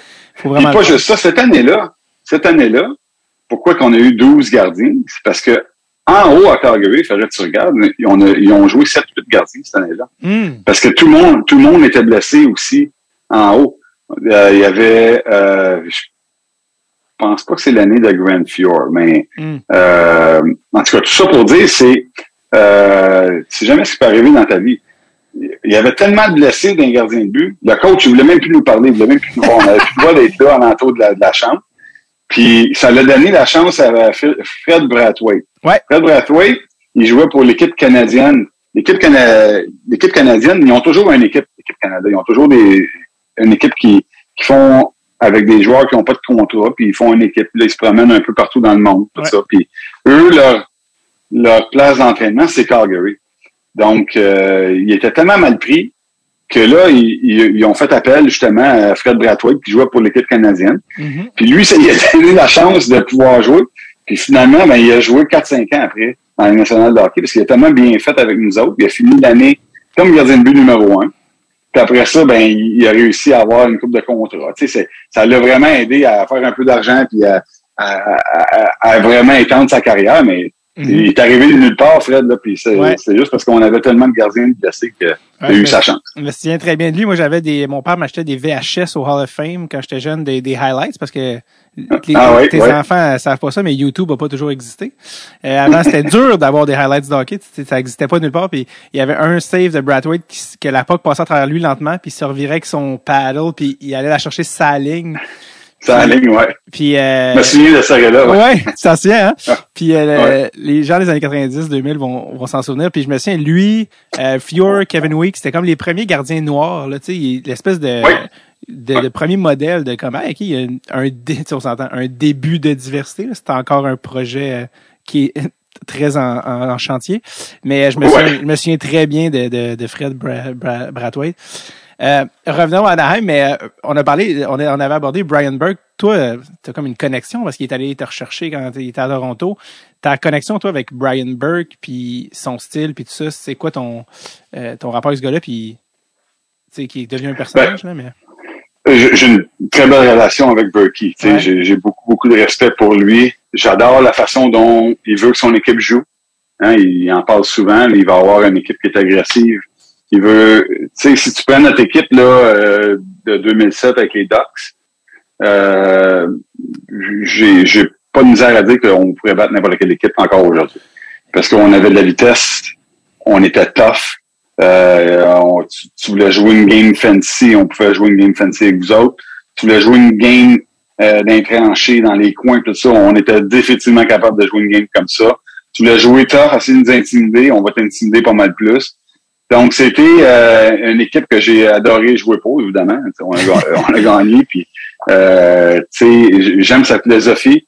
Euh, Qu'est-ce qui était le fun avec Berkey, c'est qu'il restait à côté de chez nous. Fait que quand que on voyageait, euh, on, on allait à l'avion, tout ça. Berkey, souvent, il avait peut-être un drink ou deux de trop. Fait que c'est moi qui les ramenais à la maison. Puis quand il y avait un drink ou deux de trop, il parlait pas mal. Hein. Il en disait des affaires, des histoires. Fait que euh, tu sais, puis l'a- l'aéroport à Anaheim, là, euh, euh, quand même, on partait de Los Angeles, que t'avais un bon 50 minutes d'histoire puis de, de choses là, que des fois, fallait pas que je répète. Non! Mais c'était c'était très intéressant, mais c'est une bonne personne, Berkey. Il, tu sais, il, je sais qu'il euh, il- qu'il m'adore, il adore ma famille, puis euh, c'est un gars de famille aussi. Il a vraiment un petit peu les mêmes philosophies de ce côté-là. Là, fait que euh, Ah oui. une personne que j'adore beaucoup. Mais je suis pas étonné, c'est un bon Irish Catholic, là. C'est des bons buveurs, ça. euh, ça, ça va à l'église le dimanche. Ah ouais, ça va à l'église ouais. le dimanche, mais quand c'est le temps de lever le coude, son rendez-vous aussi, là, tu sais. Euh, il est dans son livre. Ouais, la seule affaire qui pouvait le fâcher, lui, c'est qu'il mettait pas assez de rhum dans son ramen. Là, il venait vraiment fâché. Hey! J'avais dit double! Euh, Ouais, ouais, un bon double dans un, tu sais, dans les, les, les, les verres rouges, là, de plastique, là, les solo cups, là, puis, euh, il y avait, il y avait beaucoup de glace, beaucoup de rhum, pas beaucoup de coke. je surveillais sa ligne. Mais euh, Ouais. il, dans son livre, il raconte même quand son fils est décédé puis il a fait des il a fait le funérail, il raconte dans le livre, il a organisé une genre de grosse brosse finalement, tu sais puis il payait quelqu'un pour aller rechercher de l'alcool. Puis sa femme était comme Hey, je sais pas je sais pas si on est supposé donner de l'alcool ici, puis il était comme non non, c'est de même puis il repayait, il redonnait du cash à quelqu'un, il retourne chercher. Ouais, ouais, ça a été, écoute, ça, ça a été une, une journée très difficile, là. euh, Tu sais, les funérailles de son gars, on, avait été, T'es allé euh, toi, OK. ouais, on avait été, euh, toute l'équipe, euh, les Leafs aussi étaient là aussi. Puis euh, les Leafs étaient là, les Ducks étaient là. euh, écoute, il y avait, il y avait beaucoup de monde, puis euh, c'était vraiment triste. Là, puis, mais tu sais, ça serait le genre d'affaire que, que Ouais. Berkey ferait, puis célébrer lui la vie de son gars, puis Complètement. euh, tu sais, puis son gars, ça a été un des premiers hommes ouverts, tu sais, euh, gays ouvertement gay, ouais. qui travaillait pour la, dans la Ligue nationale de hockey, puis il a toujours été vraiment là euh, euh, ouvert, puis il a toujours supporté cette communauté communauté communauté là. Fait que c'est c'est un gars là qui, qui, qui est vraiment moi moi je l'ai Il fait c'est tu sais, il fait pas l'affaire avec tout le monde. Là. Il y a pas Mhm. tout le monde qui va aimer Berkey, puis euh, euh, puis une c'est une personnalité vraiment imposante, puis il prend de la place. Mais euh, moi j'ai pas de problème avec euh, j'ai pas de problème avec ce monde là. Puis comme tu as dit, euh, ben, en plus, il y a un, un verre dans le nez, mais même au podcast, quand il est venu, tu le passes sur une affaire, il y a tout le temps une anecdote. Tu sais, euh, Ah ouais, toujours plein d'histoires. exact. là, Puis, ben, il est animé, tout ça. Vraiment. puis Il pourrait t'en compter. Écoute, je te dis, les, les, nombres de fois que j'ai donné des, des, des livres chez eux, là, et des histoires qu'ils me contaient, c'était, exceptionnel. T'es le, le, t'étais le nez rouge de Brian Burke. rouge. j'étais le nez rouge de Berkey dans ce temps-là. Euh, on peut pas vraiment être étonné en parlant du gars qui a organisé une bataille de grange avec euh, avec euh, comment il s'appelait Kevin Lowe. Il avait organisé une bataille de grange avec Kevin Lowe pour régler pour régler l'offer sheet de Dustin Penner. Je veux dire, c'est sûr que si des hommes dans cinquantaine se ramassent avec un six-pack pour se taper sa gueule, t'es comme c'est sûr qu'il y a des bonnes histoires. c'est sûr qu'il y a des bonnes histoires. Sais, Peut-être là-dedans, il y avait un petit peu de théâtrique, là, mais... euh, Ben, parlant de euh, parlant de personnages, mais dans un tout à l'autre côté du spectre euh, de Brian Burke. euh, puis je me souviens quand on, on s'était croisé à Rosemère, euh, je me souviens pas, ça m'avait marqué, mais je sais pas si c'était dans la douche après, mais j'avais dit ah Paul sais Paul Carrier, moi j'ai un jersey des Mighty Ducks de Paul Carrier, tu sais que que des gens m'offrent toujours combien tu veux, combien tu veux, puis je suis est pas vendre, tu sais c'est une genre de pièce d'anthologie. Et euh, tu m'avais dit ce gars-là, il est il est spécial. Il est dans le sens qu'il est différent de tout ce que tu peux penser qu'il a un joueur de hockey. C'était en quel sens il était différent, puis c'était quoi Paul Carrier? Ah, Paul Curia, tu sais, c'est une personne hyper sérieuse. Sais, il, il- s'il embarque dans quelque chose, là, il embarque à 100%, puis il va s'arranger pour être le meilleur. C'est, vraiment, là, il va tout faire, il va avoir... et toute sa vie va tourner alentour de qu'est-ce qu'il fait. Mhm. Donc là, pré- présentement, là, il est en recherche pour les Ducks. là, il fait partie d'un comité là, pour un nouveau GM. Là. Mhm. que là, il doit penser juste à ça, puis tu sais, il, il doit lire des livres pour savoir qui serait le meilleur candidat, puis vraiment analyser ça, puis ils n'ont pas pu choisir une meilleure personne pour faire ça. Et tu vas avoir le meilleur candidat parce que Paul Curia va l'avoir analysé. Ouais. c'est une personne comme ça. euh, j'ai joué au poker là, des centaines de fois, des milliers de fois contre, contre Paul, puis tu dois avoir joué deux mains contre lui parce qu'il attend juste, tu sais, il joue à la carte, puis à la lettre, puis c'est lui qui a le plus d'argent à table tout le temps, là, mais il, il, il jouera pas juste, tu sais, il va, il va vraiment, là, il, va, il a lu un paquet de livres, là, puis là, il va jouer là, comme le livre, il dit de jouer, puis il, il, tu sais, il peut jouer une main à toutes les trois heures. Je dis, Paul, ça te tente pas de jouer un peu, là? puis moi, je, j'ai pas cette patience-là, puis à la fin de la journée, il avait toujours plus d'argent que moi, parce que, tu sais, il pognait toujours au mauvais moment, puis Ouais. j'avais pas cette patience-là, mais c'est juste pour décrire le genre de personne qu'il est. Euh, il est la même chose, tu sais, après sa carrière, il a vraiment eu la piqûre pour faire du surf. Qu'est-ce qu'il a fait? Acheté une maison sur le bord de la plage pour qu'il puisse aller faire du surf à tous les jours, à 5 heures du matin. Il va faire tout le temps la même routine. Il va se lever à 5 heures du matin, il va, il va s'assurer que, tu sais, il, va s'entraîner pour devenir un meilleur surfeur. Il y a personne qui va le regarder surfer, il a fait ça pour lui, là, tu sais, c'est Mhm. vraiment une personne spéciale. Puis euh, une petite anecdote, je me souviendrai toujours, tu sais, euh, moi puis lui, on avait vraiment une belle relation, ça la glace, je taquinais tout le temps. J'ai toujours pensé, moi, que si je veux être meilleur, faut que j'arrête les meilleurs sur la glace. tu sais. Puis, tu sais, Paul, c'est no- notre meilleur lanceur. C'est lui qui, qui lançait le, le, le, le mieux, puis ça, dans les pratiques. Il essayait toujours de marquer. Moi, j'essayais de tout, euh, à chaque fois qu'une rondelle vient vers moi, j'essayais de faire l'arrêt, que je l'écœurais à chaque fois que je l'arrêtais, puis il m'écœurait quand il marquait aussi. Et là, il vient me voir avant un camp d'entraînement, on, on était au, euh, au meeting d'équipe, puis il vient me voir après, dit, Jiggy, il dit, j'ai hâte à demain. Tu vois, j'ai travaillé quelque chose cet été, là. Il dit, j'ai hâte à demain, tu vas être vraiment surpris. Fait que là, il voulait pas me dire c'était quoi. que là, on arrive le, le lendemain, tout ça, je pratiquais contre lui. Il m'arrive, il me fait un genre de revers, snapshot, sur le bord de la mitaine, elle pogne la barre, elle rentre. Écoute, euh, c'est un snapshot du revers quasiment. Là, je là, il- comment, tu on fait, là, il me le refait une autre fois, là. Voyons, c'est quoi ça? Là, il part, arrive, à la fin, euh, après la pratique, on s'en parle un peu. Mais lui, il a travaillé ça tout l'été Ah, dans, dans son garage, j'ai travaillé ce shot-là tout l'été pour essayer de. Tu sais, t'aurais pu dire, t'es pas Curia, tu fais 10 millions par année, euh, t'as un des meilleurs lancers dans la ligue. Sais, t'as-tu vraiment besoin de travailler un autre shot dans ton garage? Mais non, lui, tu sais, c'était c'était important. C'était important qu'il, tu sais, de trouver d'autres moyens de marquer, puis de, de trouver, de mettre quelque chose d'autre dans son coffre d'outils. Fait que c'était quand même incroyable. On parle, là, il y avait peut-être 28, 29 ans, 30 ans dans ce temps-là. là, tu sais, il, il était plus euh, recru. Il est Puis, euh, tu sais, puis il avait mis comme un- une place pour shooter dans son garage. Puis on parle, là, il restait dans un petit condo ou une, une maison de ville à Tustin, en Californie. Il est resté là toute sa carrière. Euh, une, petite, une petite place de deux chambres, là. Puis euh, vraiment, tu sais, il, il avait la même voiture, il avait une petite Lexus. Il, il doit avoir, il doit encore une, il doit avoir encore des Lexus. Il changera jamais d'auto parce qu'il c'est, il va toujours aller en vacances, il va toujours aller à la même place parce que il est confortable dans ses choses. Hmm. c'est une personne spéciale, mais vraiment une bonne personne. méthodique, un scientifique du hockey, puis je pense qu'il était aussi, euh, on peut dire aujourd'hui, pas mal en avance sur son temps. Je pense que c'est un gars qui qui fitterait euh, comme un gars dans la Ligue nationale d'aujourd'hui avec ses, son régime d'entraînement, plus petit joueur, skilled. Il était comme... euh, Oui, ouais, c'est vrai. Il joue, il, il, il a- il- je pense qu'il y aurait beaucoup plus de succès parce qu'il y en a eu pas, pas mal de succès, là, mais il très mieux aujourd'hui dans le hockey d'aujourd'hui avec la vitesse qu'il avait, euh, la shot qu'il avait, la grosseur qu'il avait. Il serait mieux protégé aussi. Je Ouais. pense que ça, là, il a déconnecté du hockey pendant plusieurs années, Paul. Ouais. Puis ça, c'était la raison. Je pense qu'il s'est jamais senti protégé ou il s'est jamais senti supporté par la Ligue nationale de hockey. Euh, les commotions qu'il a vécues, c'était comme quelque chose de grave.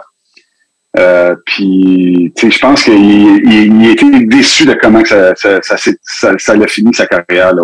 Ouais, il y a eu des reportages là-dessus. Il a été dans le silence pendant longtemps, puis quand le reportage est sorti il y a un an ou deux, euh, il a dit qu'il il avait été quand même très amer. Ça avait fini euh, sec euh, sa carrière, puis il y a eu beaucoup de commotions, dont une qui l'a empêché de prendre part aux Olympiques de 98.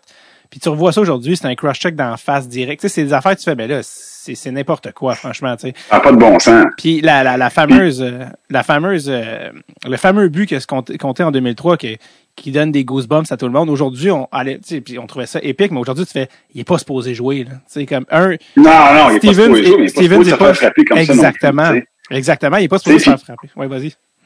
Non, non, mais puis ça, là, ça a été le, le moment fort de, me- tu sais, de, de- un des, des, des, des top trois moments de ma carrière. là, quand il est revenu sur la glace puis il a marqué ce but-là. C'était. J'ai, moi, j'ai jamais entendu un arena sauter de même, puis tu sais, le, le, le, le plafond voulait sauter, là, littéralement. Mais je sais pas si vous le savez, il se souvient pas de ce match-là. Non, on s'en Il souvient souvient pas, il se souvient pas de ce but-là. Il se souvient pas du match. Ça, c'était le match numéro 6 contre Ouais. New Jersey. Il se souvient pas du match numéro 7. Il a, il a épeurant. joué le match, là, mais il s'en souvient pas. Puis, tu sais, c'est quelque chose, tu sais, puis moi, dans ce temps-là, je savais pas, là, il a, il a pas à personne qu'il s'en souvient pas.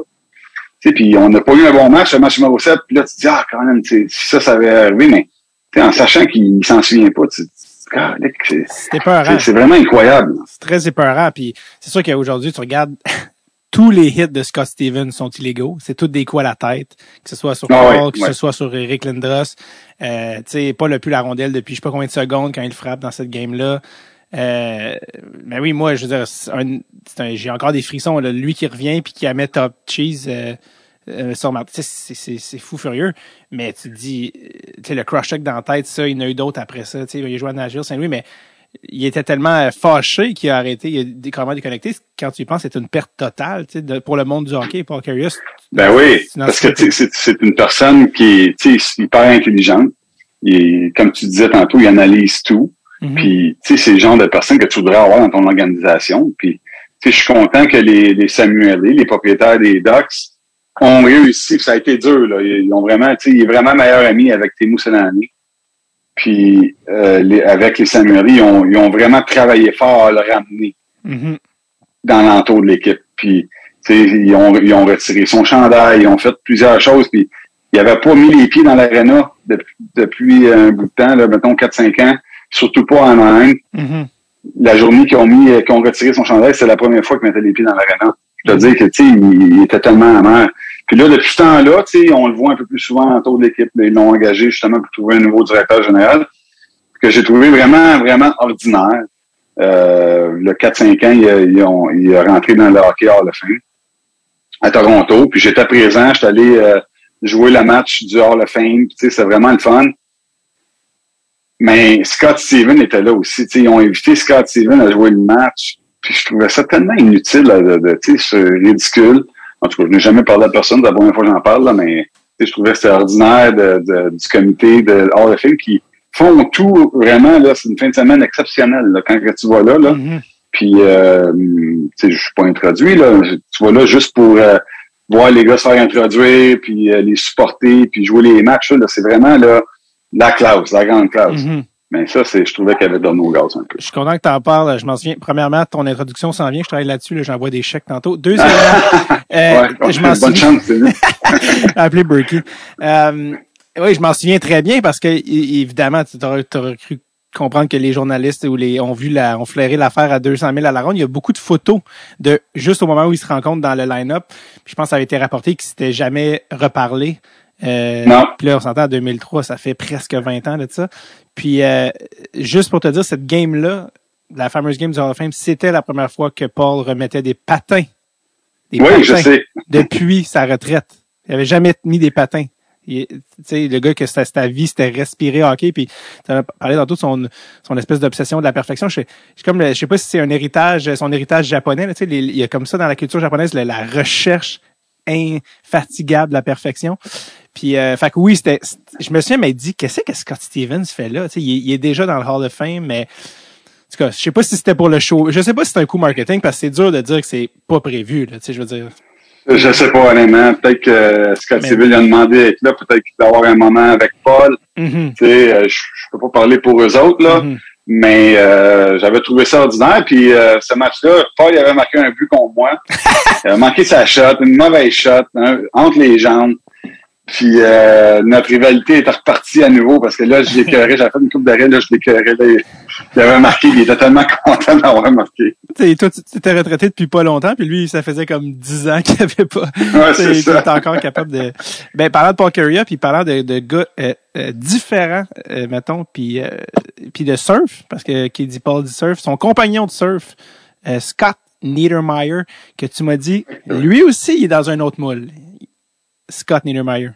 Scott Niedermayer, c'est un athlète ultime. Là, tu sais, c'est, vraiment euh, un talent naturel. Mais Paul aussi, là, c'est, on s'entend, on Mhm. parle de gars de, d'un autre niveau. Là. Mais euh, Scott, c'est en plus, Scott, c'est un gagnant. Puis il, il emmène, quand, quand il rentre dans sa chambre, dans la chambre de hockey, il emmène une énergie calme, euh, comme pose en anglais, tu comme euh, il, est en contrôle de ses émotions, en contrôle. Jamais tu vas voir euh, Scott perdre le contrôle de lui-même. là. Tu sais, c'est vraiment une personne qui est, qui, qui, qui- c'est le gagnant ultime. Tu sais, je, je savais qu'on avait été chercher avec les Ducks. Ben, ça peut être juste bon, j'avais joué avec moi au championnat du monde en 2004, je crois. Mhm. Puis justement, on avait gagné la médaille d'or, puis il était là. Écoute, c'était exceptionnel de le voir aller. Puis euh, c'est c'est un des seuls gars que il, peut embarquer sa glace, faire un chiffre de cinq minutes, puis il va arriver au banc, puis il est pas fatigué. C'est euh, c'est comme s'il avait pas. Il aurait pu continuer un autre cinq minutes, il a juste changé, puis il se sentait coupable parce qu'il y avait quelqu'un d'autre sur le banc. Là, puis, mais sinon, il n'y a rien qui l'affectait. Euh, puis ça, ça l'a vraiment. D'avoir un capitaine de même, c'est exceptionnel. Patineur euh, naturel, là, qui est e- effortless, sans effort. Les patinets, on dirait qu'il c'était du beurre. Puis quand tu as dit gagnant, Scott Niedermayer, s'il y en a qui va vérifier, il a tout gagné. Memorial, World Championship, Norris, médaille d'or olympique, Coupe Stanley. Il a tout gagné. Il a tout gagné. Puis euh, plus plus qu'une médaille d'or olympique, plus qu'une Coupe Stanley. Tout, tu sais, ça a comme. Puis je pense qu'une de mes anecdotes préférées, puis je l'ai sûrement radoté au podcast, mais c'est, je sais pas si c'est quand je parlais à Patrice Bergeron, est-ce que des gars qui étaient sur l'équipe nationale euh, canadienne aux Olympiques de 2010, qui sont allés en overtime de la médaille d'or olympique, tu sais, c'est comme, tu sais, puis Patrice, lui, à ce moment-là, il était jeune, il était dans les 12, 13e attaquants, puis il disait, mon Dieu, tu sais, hey, on peut perdre à tout moment, c'est stressant, là, puis c'était Mike Babla qui était là, moi, je veux, tu sais, puis ben, je pense qu'il a sûrement pas joué en overtime, je pense, cette année-là, Patrice, parce qu'il était dans les jeunes, mais il disait, shit, shit, euh, sais, on vient de se faire scorer, on a perdu le momentum, qu'est-ce qu'on va faire, on est à Vancouver, à la maison, puis on est arrivé dans la chambre, puis tu regardes Scott Niedermayer, Scott Niedermayer, il est zéro stressé, là. Il est pas Non, zéro, stressé. zéro. Le message qu'il envoie, c'est, c'est pratiquement, ah, vous le saviez pas? Quoi? On va, on va gagner. OK? Ah non, mais on va gagner. Tu sais, genre, euh, euh, comme- même, genre, c'est acquis. Puis il y avait vraiment qu'il avait enlevé son équipement, parce que tu enlèves ton équipement entre les périodes, et qu'il y avait tout son chandail, et qu'il y avait une goutte de sueur au milieu du chest. Ah. C'est vraiment le, le petit carré là, de ces vieilles épaulettes de Oui. 1980. Là. Fait que toi, tu viens de jouer Mais une game de la médaille d'or olympique, puis t'as sué quatre gouttes. Eh ben. C'est- non, c'est, c'est, la pression l'affectait pas à, à Scott. Puis, tu sais, il y avait, il y avait le don. Je pense, l'année qu'on a gagné en 2007, il y a eu comme cinq buts gagnés à son défenseur. Là. Ouais. c'est, c'est, c'est, c'est quand même exceptionnel. Puis, il n'y a pas une bonne shot. Là. C'est pas un gars qui a lancé. Tu sais, un- mais il, il va, il va la mettre à la bonne place. Il va, il va faire le bon jeu. Il va lancer au bon moment quand il n'attend pas. Avec son patin, il va, tu sais, il patine pas pesant. C'est pas un gars qui est gros pesant. Il va venir en, arrière- en arrière du gars. Le gars, il s'en rend, s'en- s'en rend même pas compte tellement il est rapide et qu'il fait pas de bruit. Puis il passe en arrière à côté de toi. Puis ah, là, t'es dans la merde déjà. euh, tu sais, c'est un, c'est un gars... Il, il est serein. Écoute, tu, tu le verrais, tu penses pas que c'est un joueur de hockey, premièrement. Tu sais, il n'y a pas vraiment la shape d'un joueur de hockey. Puis c'est pas... S'entraînait pas l'été, là, Scott. Il n'a pas été entraîné. C'est naturel, son, ses affaires. Il s'entraînait un peu, mais pas... euh, pas comme moi, là, je m'entraîne euh, tu sais, cinq fois semaine, puis Mhm. je faisais tout ce qu'il fallait au gym. Il n'y a pas moyen de faire ça. Là. Les premières fois qu'il patinait, c'est la première journée du camp. Puis, euh, il, tu sais, il faisait pas de bruit, il, il dérangeait pas personne, il déplaçait pas d'air. Je pense que c'était sa première pratique au New Jersey. Euh, à son premier camp, il avait manqué après, il avait manqué l'autobus pour aller à la- à l'arena, puis il n'y a jamais personne qui s'est rendu compte qu'il était pas là. Il, y a jamais, pensait qu'il était dans la merde. Tu sais, Il n'y a jamais personne qui, a réalisé que Scott n'était pas là. Il était... tu sais, c'est le genre de gars qu'il est, mais Wow. euh, tu sais, vraiment un, bon gars, euh, un autre un gars familial. Tu sais, il y a quatre enfants, là, je crois, Scott. Puis, euh, tu sais, toutes des, des bonnes personnes, ses enfants. Euh, puis, une anecdote, euh, il était un des premiers à avoir une Prius, tu sais, les, les Toyota Prius. Mhm. Puis, euh, tu sais, il souciait pas mal de, l'environnement, des choses comme ça. Puis, en Californie, quand tu avais une voiture hybride ou euh, électrique, tu pouvais passer là sur les, les, les, les voies rapides sur l'autoroute. Fait que là, on voyageait tout le temps. On était moins. Il y avait lui, il y avait Chris Pronger, puis il y avait son frère. Là, on, on se rencontrait à Newport Beach. On rentrait tous dans sa Prius. On allait vraiment en Prius. On était quatre dans le petit char. Puis là, lui, c'est un amateur de heavy metal. Il mettait son heavy metal dans l'auto. C'est spécial un peu Fait que, là, comme tu, image. fait que là, tu me dis quatre gars de 200 livres dans une Prius entassée avec du heavy metal dans la voie de gauche puis ça presse. Exactement. euh, Pronger qui est 6 pieds 5, euh, tu sais, 200, 250 livres, peut-être son frère qui est 6 pieds 3, euh, 200, 220 livres, 230 livres. C'est moi le plus petit quasiment, là, mais euh, c'est son en Prius, puis euh, c'est Wow. c'est toute qu'une image. J'ai, je vais m'endormir ce soir en pensant à cette image-là avec le en arrière. C'était- tu tiens-tu, c'était quoi les groupes de musique écoutez? Euh, écoute, euh, un de ses meilleurs amis, c'est euh, mais les gars de frère, il a joué dans le national de hockey, le gardien de but, là, euh, mais là, Pas des je Finlandais? du groupe. Pardon? C'était-tu des Finlandais?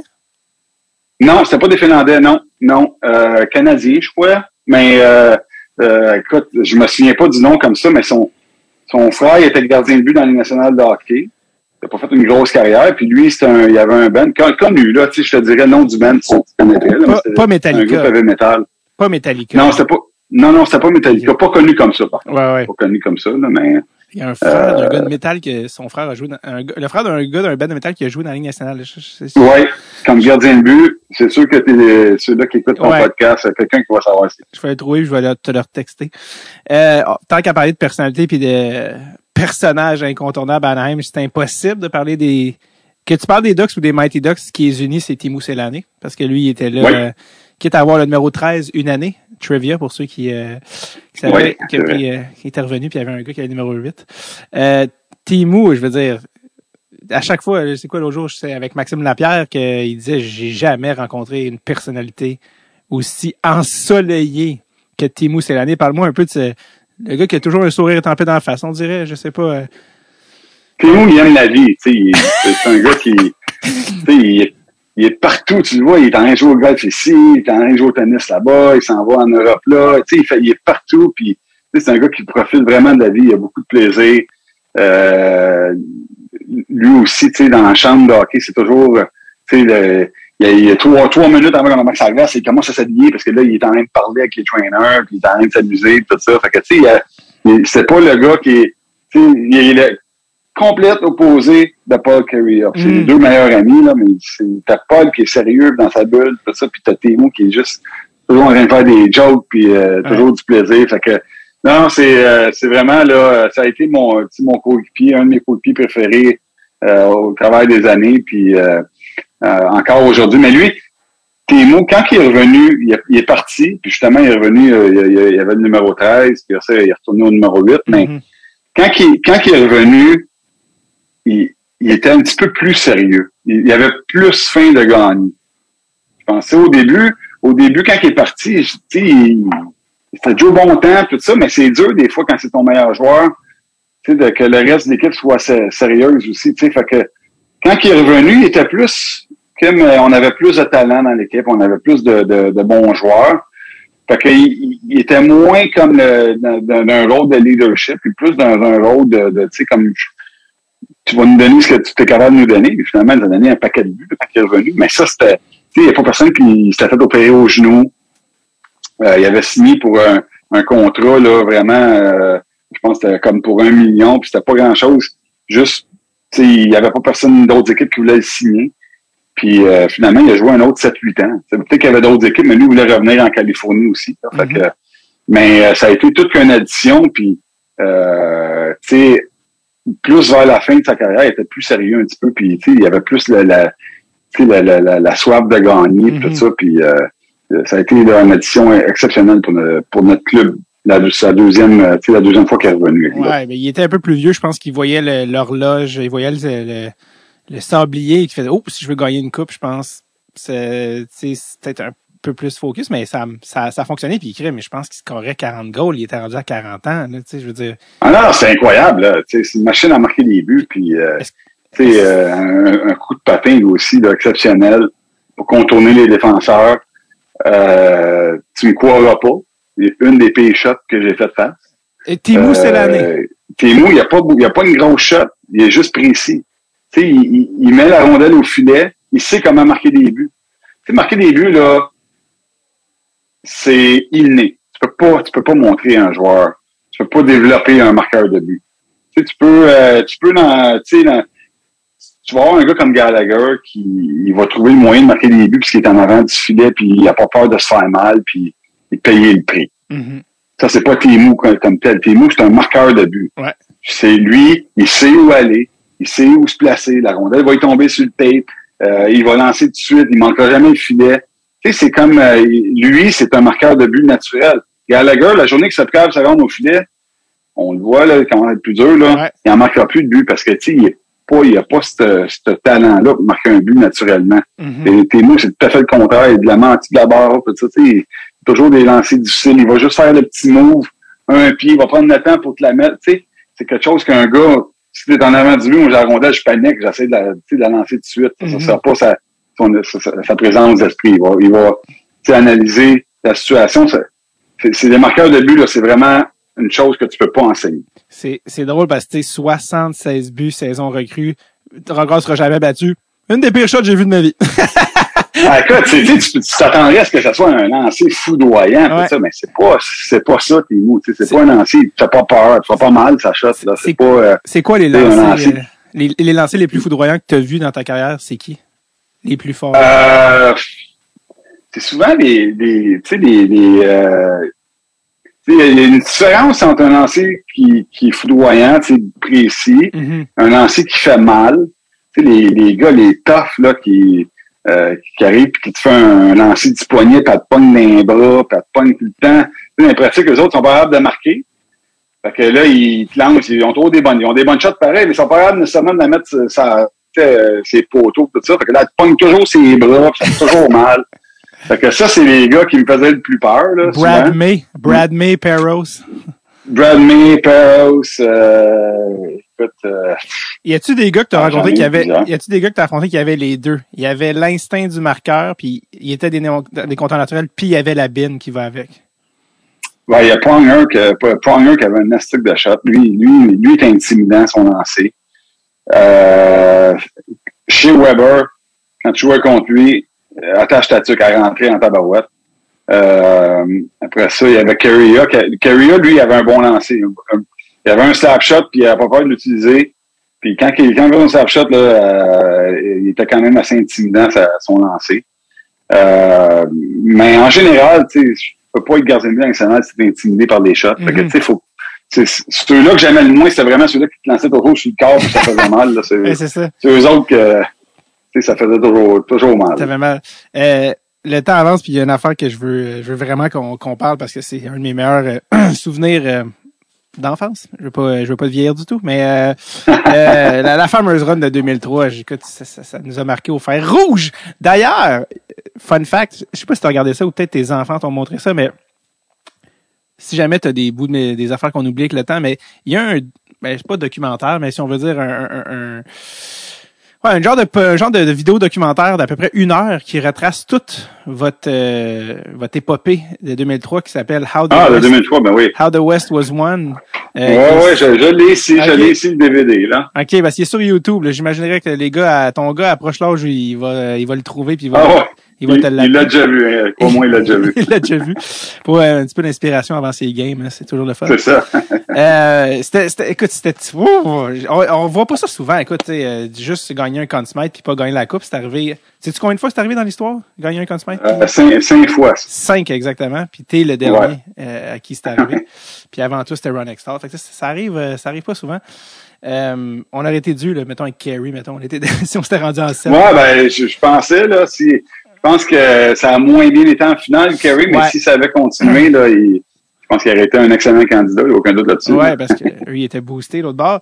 Euh, ça a comment, vraiment, cette année-là, là, quand vous êtes rentré en série, vous êtes rentré euh, septième, septième CC, je pense. Vous Euh, septième, ouais, septième. Est-ce que toi, tu te disais, évidemment, à chaque année que tu rentres en série, tu te dis, on va gagner la coupe, c'est sûr, tu te dis pas, on va perdre en première ronde, mais est-ce que tu te disais, parce que vous aviez une genre de petite magie, puis là, oups, va chercher Steve Thomas, oups, va chercher Rob Niedermayer au deadline, c'est juste compléter. Tu disais-tu, on a quelque chose de cool, ou tu disais, bon, on va essayer, on verra. Euh, regarde, je, vais- je vais te revenir trois ans avant, 2000.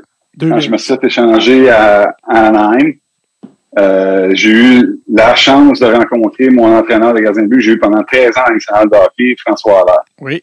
Puis François, la première journée je l'ai rencontré, un jour après, la journée après, je me suis fait échanger avec les Ducks, je l'ai rencontré. Il me parlait déjà de Coupe Stanley.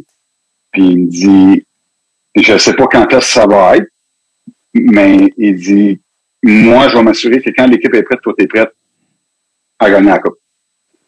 Mais là, moi, j'essayais juste de jouer dans le national. Là. Je j'étais loin, j'étais loin d'imaginer même de gagner une Coupe Stanley. Fait que euh, François me parlait constamment de Coupe Stanley.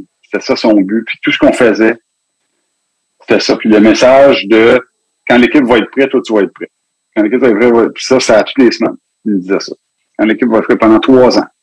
Fait qu'on a travaillé, on a commencé à travailler à gagner la Coupe Stanley en 2000, quand j'ai Mm. commencé à travailler avec François. Puis en année, on n'avait pas une bonne équipe. Puis euh, tu sais, euh, ça a été long. Ça a été long. Puis euh, l'année en 2003, l'été 2003, euh, non pas l'été 2003, excusez, l'été de 2002, je, je planifiais mon mariage avec ma femme, tout ça, puis il fallait choisir une date.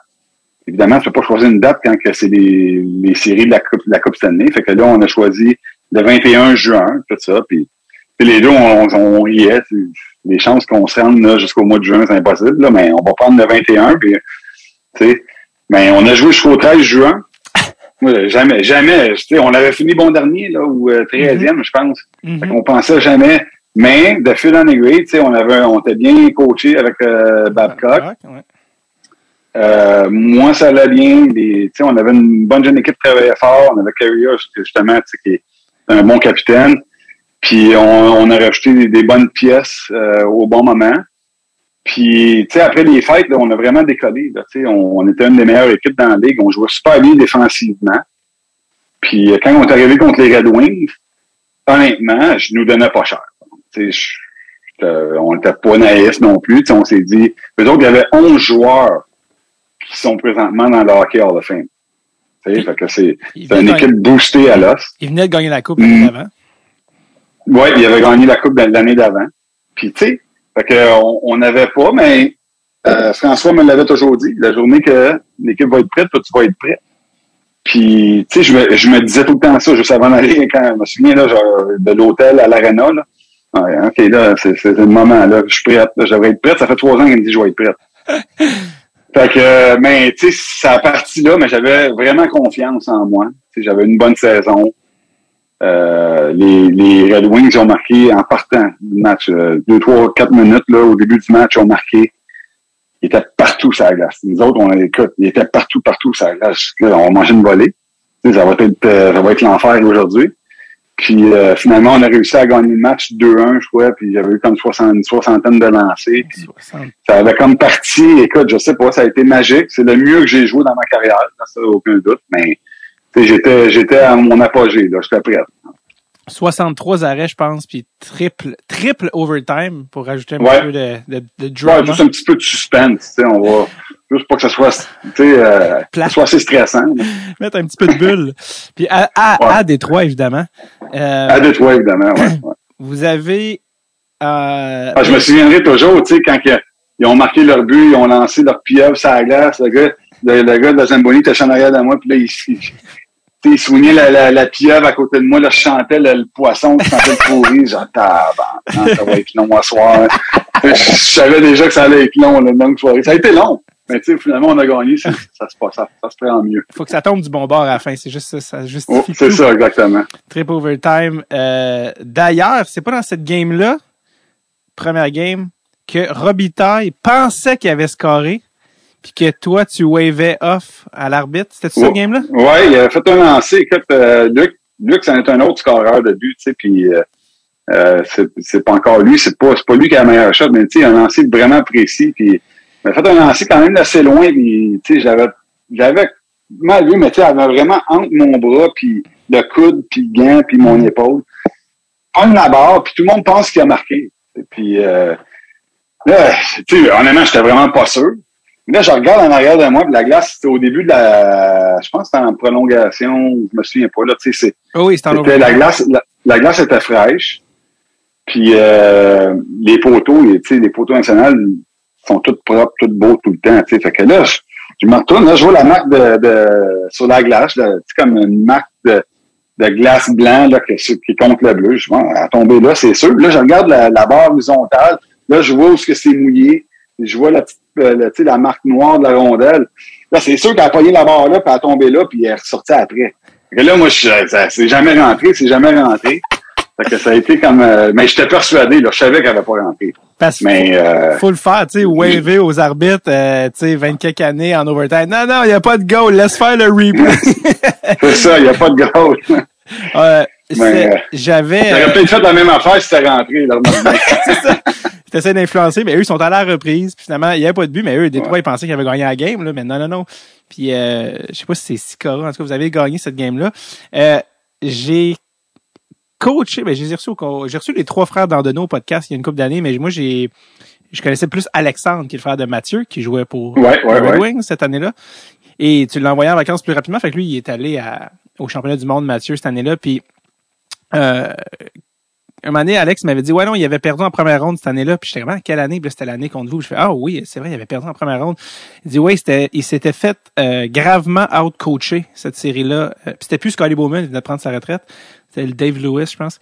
Puis, euh, qu'est-ce qui a fait Mike Babcock? Parce que lui, il était, il s'était préparé, évidemment, comme, comme pas un, mais qu'est-ce que Mike Babcock a fait pour out-coacher une équipe euh, qui avait Datsuk la troisième ligne? Là? Tu comprends ce que je veux dire? Comme, Ben, évidemment, eux, ils avaient tellement de talent. Je, tu sais, je, je peux pas parler de qu'est-ce comment qu'ils ont. Tu sais, c'est dur pour un gardien de but, ça. Euh, une question difficile parce que je- tu vis pas ce qui se passe sur le banc. hum, Euh, les changements de trio, tout ça, tu, tu, tu, prends pas euh, tu prends pas le temps de, de regarder ça pendant que tu joues. Tu n'as pas vraiment le temps de. Ouais. Euh, c'est sûr que nous, pour avoir du succès, les Mighty Ducks, fallait que tout soit les petits détails mis en place. T'sais, on peut pas se permettre que fa- fa- fallait que tout le monde contribue, fallait que tout le monde euh, respecte le plan de match et tout et tout et tout. J'imagine qu'à Détroit, en ayant 11 joueurs qui sont dans la of Fame aujourd'hui, peut-être qu'il cou- coupait les coins ronds un peu, peut-être que l'entraîneur, il avait peut-être un petit peu moins de fun sur ses joueurs, puis il les laissait jouer un petit peu, peut-être qu'il Mhm. jouait moins bien défensivement. Tu sais, je, je peux pas te... C'est là, c'est facile à dire là, mais je quelque peux chose pas, par je pas rapport te à- confirmer ça. là. Ce qui, ce qui me venait en tête, en fait, c'est sans tomber dans les temps, mais c'est que un- vous aviez un système défensif assez hermétique. Oui, oui, oui. On, on jouait la trappe, puis euh, Exact. même, même qu'on était hermétique, ils ont réussi quand même à lancer 64 fois sur moi. C'est- ça. je te dire que il y avait quand même euh, une équipe vraiment incroyable de l'autre côté, mais Mhm. peut-être qu'ils se fiaient trop sur leur talent. Je pense qu'ils s'attendaient à ce que ce soit facile. Que ce soit une série Ouais. facile, puis qui Ah ouais, c'est graduellement. Mais finalement, ça n'a pas été ça, puis il, il était pas prêt. Euh, il avait peut-être pas aussi fin aussi. Il venait de gagner la Coupe Stanley, puis ça, c'est des fois, c'est la nature humaine. Mais euh, c'est pas qu'il avait mal joué comme tel. Il jouait Ouais. quand même assez bien. vous avez battu Détroit en combien de matchs? En quatre. Ça fait du bien à le dire quand même, même euh, 20 ans plus tard. Ah ouais, ça a été, de- ça a été une belle série. Après ça, vous avez pogné Dallas. Euh, ouais, qui, ouais. qui était encore une fois, qui était boosté, là, les années à Modano, puis Zubov, puis euh, Turco, puis tout ça. Ils avaient aussi battu, puis c'est drôle parce que c'était comme les Outcasts qui se trouvaient en demi-finale de l'Ouest, Minnesota, qui existait depuis trois ans, avec euh, Gaborik à 21 ans, puis euh, une Ouais. gang d'Outcasts, là, tu sais. Euh, Il avait battu l'Avalanche en 7. Euh, ouais. Pas sûr. Ça n'avait pas été en, en overtime pour le, le, le septième match. Mais il était pas supposé être là. Puis euh, quand on les a affrontés, je pense que les autres, ils avaient, ils avaient atteint le, le, le, bout. Là. Tu sais, il avait comme euh, il, il était fatigué, il s'était battu longtemps. Nous autres, on avait attendu euh, 11-12 jours là, avant de les affronter. Fait qu'on était frais et dispo. Euh, on avait de l'énergie. Je, je- ça, je ça a bien été, ça aussi, cette série-là. là. Ah ouais, il était rendu au bout du rouleau.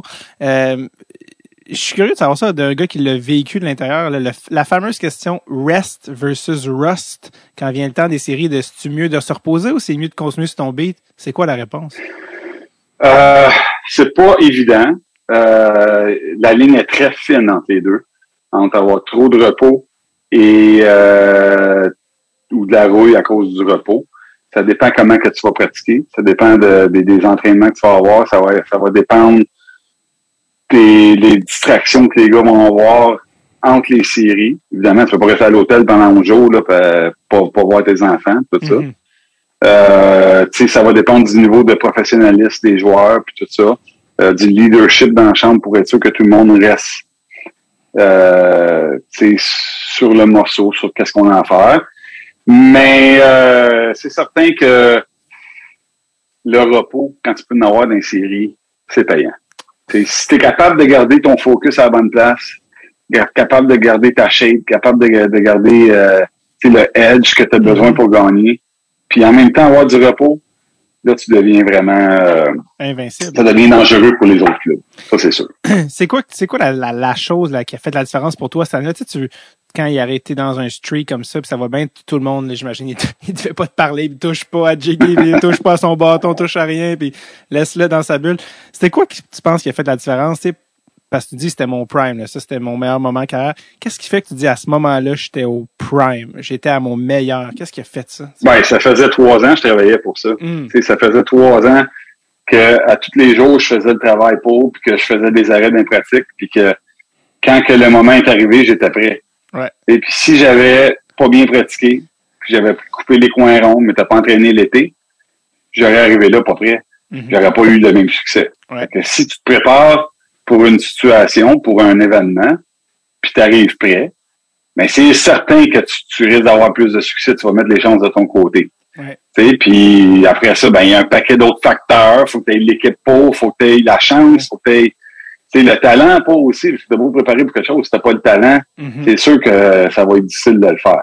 Puis ici, je te, je te dirais, mettons, la différence en finale entre nous autres puis New Jersey, c'est que New Jersey avait aussi faim que nous autres pour gagner, mais il y avait beaucoup plus d'expérience. Mhm. Il y avait l'expérience d'avoir gagné, il avait déjà vécu des matchs euh, de la finale de la Coupe Stanley, il avait déjà vécu des finales de la Coupe Stanley. Martin Brodeur, il, il savait comment approcher un match. Moi, j'avais jamais vécu ça dans ma vie. Puis, tu sais, tu vois, à travers les trois premières rondes, il n'y a rien qui peut te préparer pour une finale de la Coupe Stanley. C'est complètement différent, la finale. C'est séparé de tout. Tu sais, tu, peux faire les séries, puis quand tu arrives en finale, c'est complètement un autre monde. Tous les journalistes, tout le monde hockey est là, vous regarde. Tu sais, fait que la, la pression est, est, est pas pareille. Puis je pense que Martin, si mettons, je fais juste me comparer moi et Martin, à la fin de ma- euh, la série finale, Martin il avait beaucoup plus d'expérience, il était beaucoup plus préparé que, que moi pour ça. Mhm. Puis je pense que à la fin, ça l'a, ça l'a joué dans la balance, puis euh, dans, dans, dans l'équation. Puis en 2007, c'était moi contre Ray c'est moi qui avais l'avantage. Mhm. Là, j'avais déjà vécu une finale de la Coupe Stanley. Je savais exactement à quoi m'attendre. Je savais comment que les journalistes allaient se comporter. Ray Emery avait jamais vécu ça. Mhm. Puis je pense que j'avais un avantage rendu là. Puis est-ce que tu penses que le gardien a encore plus un rôle important aussi, sais, le, le gardien a un rôle très important à travers les séries. Je pense que le gardien doit donner confiance à son équipe. Il doit calmer l'équipe quand que ça va pas bien, quand ça tourne pas rond. Ben, Il doit faire les arrêts clés. Euh, tu dois pas nécessairement gagner le match pour ton équipe, mais tu dois leur donner une chance de gagner. Tu, dois, tu dois leur donner la chance que à la fin du match, tu es encore dans le match, puis tu as encore une chance de marquer le but qui va. Tu sais, fait que faut que tu perds 1-0, faut que tu essaies de donner ça à 1-0. Tu perds 2-1, tu veux pas donner le but qui va faire mal ou le, c'est, c'est, le gardien, là, il a une, importance cruciale en série, juste pour côté confiance. Si tu sens que ton gardien, il joue bien, puis t'as- il a confiance, ça va, ça va calmer tout le monde sur le banc, ça va calmer le, le coach, ça va calmer les joueurs. Puis là, les gars vont pouvoir jouer leur game. Mais, tu sais, t'es pas obligé d'être le meilleur joueur de l'équipe. T'as juste besoin de pas être, de, de, de, de, de garder ça calme, de pas, de pas donner de mauvais but au moment. Si les gars, ça, sont toujours nerveux à chaque fois qu'il y a un lancé, ça, ça, peut pas marcher. Est-ce que tu as souvent repensé à cette finale-là? Parce que tu te rends en 7, là, on en parle, tu sais, euh, ils gagnent au New Jersey, bon, ben, ben, retourner à Anaheim, là, vous avez repris game, vous êtes pas lancé, puis game 7 à New Jersey. Est-ce que tu as souvent repensé? Parce que, tu sais, si t'as perdu en 4, tu fais garde, on n'était jamais dans, on n'était jamais dans, dans Ouais. le game.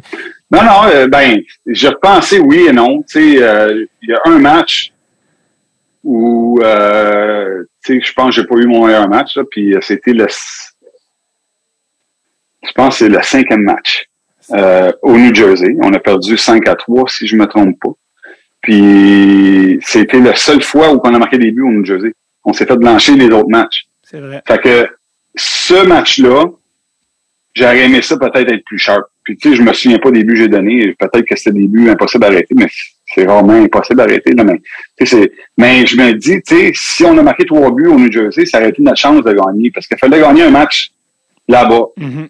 Mais tu sais, ça a été le match que moi aussi j'ai été ordinaire. Puis tu sais, ça a fini 5-3. Puis je- je- tu sais, je me, sou- me souviens pas du match comme tel, là, comme je te dis, Ouais. mais je me dis aujourd'hui, tu sais, ça aurait été le match à refaire, ça serait celle-là, parce que finalement, on a marqué des buts. Fait que, tu sais, au moins, on avait une chance de gagner. Mhm. Les autres matchs au New Jersey, écoute, on était, on avait 15 shots et il était tellement fort défensivement que c'était très, très dur de créer quelque chose. Puis, tu sais, on tourne aussi, j'aurais aimé ça aussi qu'on commence mieux la série en équipe. Tu sais, on a perdu 2-0 tout de suite. C'est dur de revenir de ça, malgré qu'on a, on est revenu, on a fait 2-2, qu'on s'est battu.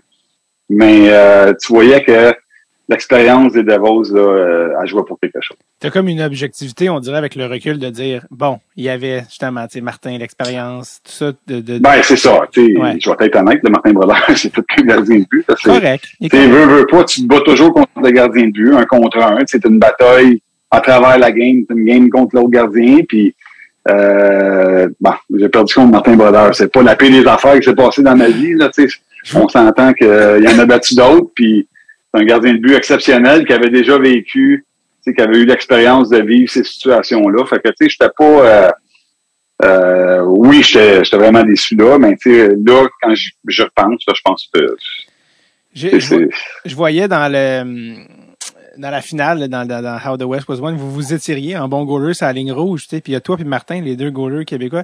Je me dis, en finale de la coupe, là, ça, quand tu te tires sur la ligne rouge, euh, puis l'autre bord, il y a Martin, vous vous parlez dessus ou vous vous parlez pas? Non, on se parle pas. Euh, c'est- sûr qu'on joue un contre l'autre. De toute façon, Martin, je le connaissais pas vraiment. Mm. Euh, il avait quelques années plus vieux que moi, puis euh, tu sais, c'était pas un ami. là. De toute façon, rendu là, tu restes concentré sur tes choses à toi, puis euh, tu tu tu, euh, tu essaies de rester dans ta bulle à toi. Là, fait que, euh, malgré que je, moi, j'étais pas trop nerveux, là, tu sais, j'aimais ça parler au monde, tout ça, mais euh, tu sais, pas par exprès là, pour essayer d'aller parler à quelqu'un. Euh, tu parlais d'expérience, puis dans votre équipe, euh, ça, encore une fois, Down Memory Lane, là, c'est des affaires de fun, euh, nostalgie-wise, mais il y avait Adam Oates, qui, en est, qui était Oui. euh, fin trentaine à ce moment-là, qui, a- qui avait eu un- une bonne euh, saison quand même pour vous. Et euh, vous êtes allé chercher aussi Steve Thomas, qui avait été tout feu, tout flamme quand il est arrivé à, à Anaheim. Là. Il scorait 10 goals en 11 games, je pense, en finissant la saison. C'était comme, voyons, il y a, il y a 38, là, tu sais, qu'est-ce qui se passe? Ah Non, c'est ça, mais tu sais, c'est des gars qui nous ont grandement aidés. Comme je disais tantôt, on était aussi des bons joueurs, des bons vétérans. Des gars qui avaient faim de gagner aussi, qui Ouais. avaient, qui avaient pas eu la chance de, de gagner la Coupe Stanley, puis qui, qui avaient un bagage d'expérience exceptionnel. Puis Adam Oates était là pour tu venir jouer avec Paul, puis essayer de, de filer euh, Paul Carrier de, Mhm. tu pour qu'il marque des buts. Fait que c'est des, gars qui ont eu des rôles cruciaux dans l'équipe puis euh, tu sais, qui ont, qui ont été là, euh, une addition incroyable là, pour nous. quand, euh, quand t'as gagné le quand t'as gagné le euh, j'ai rechecké le tape là, hier là, parce que je savais que j'allais te parler. Euh, je sais pas si tu l'as revu, tu vas chercher le sais, c'est un peu euh, bittersweet. C'est pas lui que je voulais, mais regarde, je vais y aller, ils m'ont nommé. Puis tu y vas, puis Gary Bettman, il, est très, très euh, il loquace, il parle beaucoup, là, puis c'est long, là, puis il te ouais, je veux m'en aller. Qu'est-ce qu'il disait?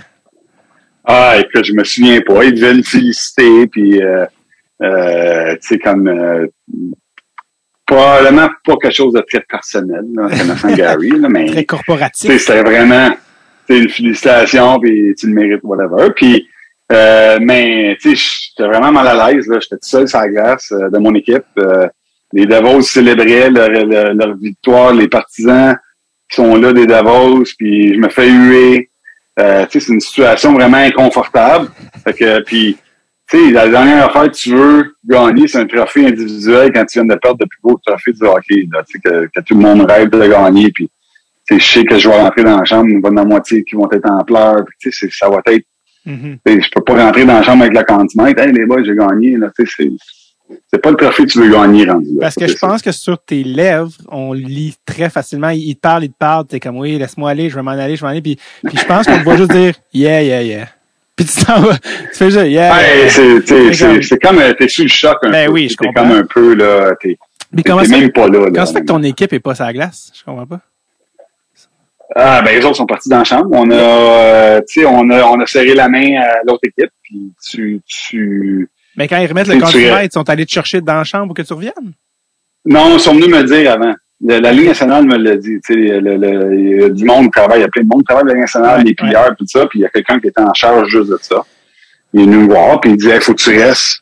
Après que vous donnez la main, puis quand tu donnes la main à l'autre équipe, là, tu t'en vas dans ta chambre, puis l'équipe qui a gagné, il reste là pour avoir la Coupe Stanley, puis après la Coupe Stanley, il nomme le, le candidat, tu sais.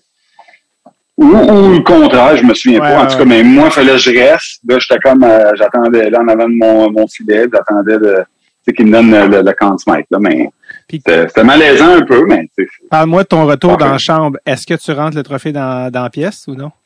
Non, non, je l'ai laissé, il y avait une table pour faire les bâtons, tout ça, une vieille table, euh, l'Arena à New Jersey, c'était dégueulasse. là. Puis là, j'ai mis, euh, tu sais, il y avait pas personne dans le corridor. Là, je suis rentré, j'ai mis, j'ai mis ça sur la table, je suis rentré dans la chambre. Il n'y a personne qui le savait que j'avais gagné. Fait que Ah là, ouais? les gars, tu sais, éventuellement, les gars, c'est c'est comme après une demi-heure, les gars commencent à se déshabiller, tout ça. Puis là, ben, le trophée était sur la table, il y en a qui l'ont vu, puis fait que ils sont, les, les gars sont venus me voir, mais tu sais, je pense que c'est pas ça qu'on qu'on avait en tête de gagner cette journée-là. C'est quoi, c'est quoi le, peux-tu me décrire c'est quoi un, un, un vestiaire après une, de la Coupe Stanley, ah ben, des, des Mighty Ducks quand tu viens de perdre la Game 7 de la finale de la Coupe Stanley? Ben, c'est un, c'est c'est une défaite qui crève cœur, puis tu sais, ça va rester avec nous autres. Puis il n'y a pas de, tu sais, de travailler tellement fort. là, les, les séries nationales, c'est tellement difficile. Puis, tu sais, d'être d'un match numéro 7, puis de pas être capable de, de, de gagner, c'est, tu sais, il n'y a pas un gars dans cette équipe-là qui était pas fier de ce qu'on avait fait. Tu sais, On était tous fiers, puis tu sais, si tu y penses aujourd'hui, tous ces gars-là vont dire Hey, c'est incroyable qu'est-ce qu'on a fait, qu'est-ce qu'on a vécu, puis une expérience, mais tu sais, à- de ce jour à Modes, puis euh, tu sais, il n'a pas, il a pas gagné de Coupe Stanley, là, tu sais, c'est, le trophée qui manque, puis euh, tu un paquet de joueurs là-dedans là, qui auraient aimé ça gagner la Coupe. Fait que tu sais, c'est, dur, c'est, triste, c'est, tranquille, il n'y a pas, il y a pas grand gars qui, qui parle. Rendu dans l'avion, on a fait le party pareil, là, c'est, pas le choix. Pour d'autres raisons. oui. Pour d'autres raisons, la Ouais. saison était finie, puis on avait, Ouais. on, on a réussi à, prendre une coupe de bière, puis rendu à même, on était, on était tous de bonne humeur pareil. Ouais. C'est, Y a, y c'est le vivre avec. y a-tu quelque chose qui s'est comme réglé euh, quand tu as gagné en 2007? Tu sais, que tu fais ouf, j'aurais pu, euh, je l'aurais sur le cœur différemment si j'avais pas gagné de coupe par après, là, tu sais. Absolument, ouais, je pense que oui. Je pense que euh, tu sais, 2003 est arrivé pour une raison, puis tu sais, en 2007, quand que tu sais, on avait l'équipe qu'on avait, tout ça, mhm. sais, c'est vraiment, faut que tu saisisses ta chance quand elle passe, puis à quand elle passe, puis Ouais. euh, tu sais, il n'y avait aucun doute dans ma tête que moi j'étais prête, puis que je voulais vraiment saisir ma chance, puis tu sais, je voulais pas laisser passer ça une deuxième fois, parce que je sais comment que ça fait mal, ça te prend une couple d'années de t'en mettre, puis tu sais, c'est, tu veux, tu veux plus te rendre là puis pas avoir le après. ça fait trop Mais mal. on avait une couple de joueurs qui étaient là encore, tu sais, qui étaient là de 2003, qui, Ouais. qui restaient dans l'équipe, puis on était tous en même page. On Rob- savait qu'est-ce qu'on voulait. puis- Rob Niedermayer est encore là. Euh, euh, Ouais, Samuel Passon était là. Parsons, ouais. Euh, écoute, il y avait, il y en avait 4-5, là, mais je peux pas toutes les nommer, là, mais on, on, on était une coupe, certain. Euh, Sandis Ozolinch n'était plus là, malheureusement. Non, Euh. plus là. C'est vrai que vous étiez fort 2007, on en a parlé tantôt, mais je me souviens encore, euh, vous aviez gagné en 5, là, je pense. Euh, Anaheim, euh, pas Anaheim, euh, à- Ottawa avait, euh, qui s'en rappelle, la ligne Spezza, Alfredson, Hitley. C'était pas rien, là, tu sais, c'était 50 goals par année, Hitley, puis, euh, tu sais, il y avait Ray Redden, tout ça, puis je me souviens, il je me souviens encore la femme me dire, ah, ils ont aucune chance. je me souviens, c'était, c'était pathétique, c'était comme, mais là, ils ont aucune chance. Ils ont arraché une game, mais c'est même pas proche, là, tu sais. Ils ont arraché une game, puis tu sais, je pense qu'au bout de la ligne, on était très intimidants. Ben oui, Puis, Brad May. puis Ottawa, je pense qu'il il, était un petit peu plus timide de ce côté-là. Tu sais, on était capable de, de les intimider, puis on était capable de jouer une game tough, mais en même temps, on était capable de jouer, des- tu sais, de te faire mal en avantage numérique. On avait des skills. Quand un gars comme euh, Perry puis Gatslav à 20, 21 ans, écoute, euh, ils sont pas faciles à jouer contre. Ils sont capables de se battre. Ils sont capables de frapper. Ils vont en avant du filet. Imagine Perry, là, à 20 ans, 21 ans, Mhm. comment fatigant qu'il peut Ouais. peut être pour une autre équipe, là. Ben, Fait que, euh, tu sais, puis là, on, avait plein d'autres gars là, qui étaient capables de, de jouer tough. Fait que, tu sais, c'est- c'est- c'était, on, est, on était pas facile à jouer contre. Tu sais, il y a des gars que les gens ont oublié, mais Dustin Penner, tu sais, il faisait 6 pieds 3, tu sais, puis il scorait 25 goals, puis euh, Andy McDonald, il- c'était comme un genre d'héritage de Paul Carey, il était petit, mais il était fort, tu sais, il scorait. On était fort, oui, oui. Très bon joueur de euh, hockey. euh, aussi. on avait encore été avec Timo qui était là, qui, qui marquait plein de buts. Euh, on, on avait Samuel Pawson qui jouait avec Robin Neymar et Travis Moen. Sur le troisième trio, ils jouaient euh, 19-20 minutes par match, puis les autres équipes étaient pas de rien faire. Quand euh, eux autres étaient sur la glace, là, il se passait rien pour l'autre équipe. Parce qu'il te frappait, il, il te faisait mal. Samuel Pawson, tu peux pas gagner fait une mise en jeu contre lui. Ouais. Euh, puis en plus, il était capable de marquer. Il réussit à marquer des C'est buts. fort. Donc, un troisième trio qui qui marque des buts en plus qui te font mal. Écoute, euh, on avait une équipe qui était vraiment difficile à jouer contre. Puis, faut pas oublier une chose euh, qui était très importante cette année-là, puis qui est, qui est important pour n'importe quelle équipe qui, qui veut gagner, c'est on avait beaucoup de profondeur. Puis tous les gars, les Black Aces qu'on appelle, ceux-là Ouais. qui pratiquent pendant des mois, puis qui font juste pratiquer, puis ils n'ont pas le droit de sortir parce que là, ils ne peuvent pas être une distraction, puis qu'ils soient en forme tout le temps. Puis, mais chaque gars qui est embarqué, puis là, je peux, j'écoute les noms, euh, ça, il faudrait que je check une liste, là, mais il y en avait un paquet là, de joueurs qui ont joué un, deux, trois matchs. Euh, il y en a qui ont joué sept, huit matchs. Euh, il y en a qui sais, quand Chris Palmer s'est fait suspendre deux fois, c'est un défenseur qui, qui fait juste pratiquer, qui embarque, qui soit prêt. Mais on a eu un paquet de gars de même. T'en as là qui ont embarqué, qui ont joué un ou deux matchs, puis qui ont fait du travail incroyable. Ils sont tous arrivés bien préparés, puis ça, c'est, ça, ça te prend ça, puis on était chanceux de ce côté-là aussi. Ouais, vous étiez euh, jam-pack. C'est une équipe euh, qui ressemblait à Brandberg, je te dirais. Euh, ouais, ouais, c'est ça. Je veux, euh, je veux pas te garder toute la journée, fait que il y a une- juste une couple d'affaires, je t'ai shoot rapidement. Tu me dis si t'as de quoi me dire là-dessus ou zéro. Mais euh, t'as eu comme backup le coloré Ilya Brizgalov. Euh, quand tu penses à Brizgalov, euh, à quoi tu penses? Puis y avait-tu des anecdotes ou des trucs? Parce que c'était tout un moineau, là. c'est un moineau. Briz, euh, un autre, un bon gars, tu sais, vraiment, il veut juste avoir du plaisir. Il veut venir à l'arena, puis, tu sais, euh, euh, il, il veut aimer jouer au hockey, puis il, il trouvait des fois que la pression qui venait avec, c'était un peu ridicule. Puis, tu sais, ça en était un. Tantôt, je te parlais de 2007, mais, tu sais, c'est lui qui a commencé des séries en 2007. C'est Et vrai. mon gars était venu au monde, puis il avait des problèmes avec son œil, justement. Et J'ai manqué les trois premiers matchs. Mais si Bruce n'est pas prêt, puis il fait pas, il fait pas le job, tu sais, ça peut nous rendre dans la merde tout de suite. Mais tu sais, il nous a rendu de fiers services. Euh, c'est un gars qui je pense qu'il a raison pourquoi il a peut-être une mauvaise réputation. C'est qu'il a de la misère à s'exprimer comme il faut en anglais. Je pense qu'il il, il veut juste te parler, puis il veut juste dire des choses, mais des fois, en étant un russe, ça, son anglais, il est pas, il est pas mal mieux aujourd'hui, mais dans ce temps-là, c'était plus ou moins nouveau. Puis, sais, des fois, peut-être qu'il se mettait un petit peu dans le trip en disant les mauvaises affaires, mais si, mettons, il serait capable de te l'expliquer comme il faut, tu comprendrais. Mais, Ouais, ouais. C'est c'est vraiment un, un bon gars, puis un gars qui avait beaucoup de talent. Why you said that? It's practice. Why you do? It's Ouais. only practice. You you crazy. Euh, euh, beaucoup de gens qui sont passés au podcast qui ont joué avec Phil, The Thrill, ont tout le temps des histoires parce que ce gars-là, il, je pense que t'étais là la dernière fois qu'il a manqué une game. C'était en 2009. Probablement que tu jouais avec lui si ça se trouve.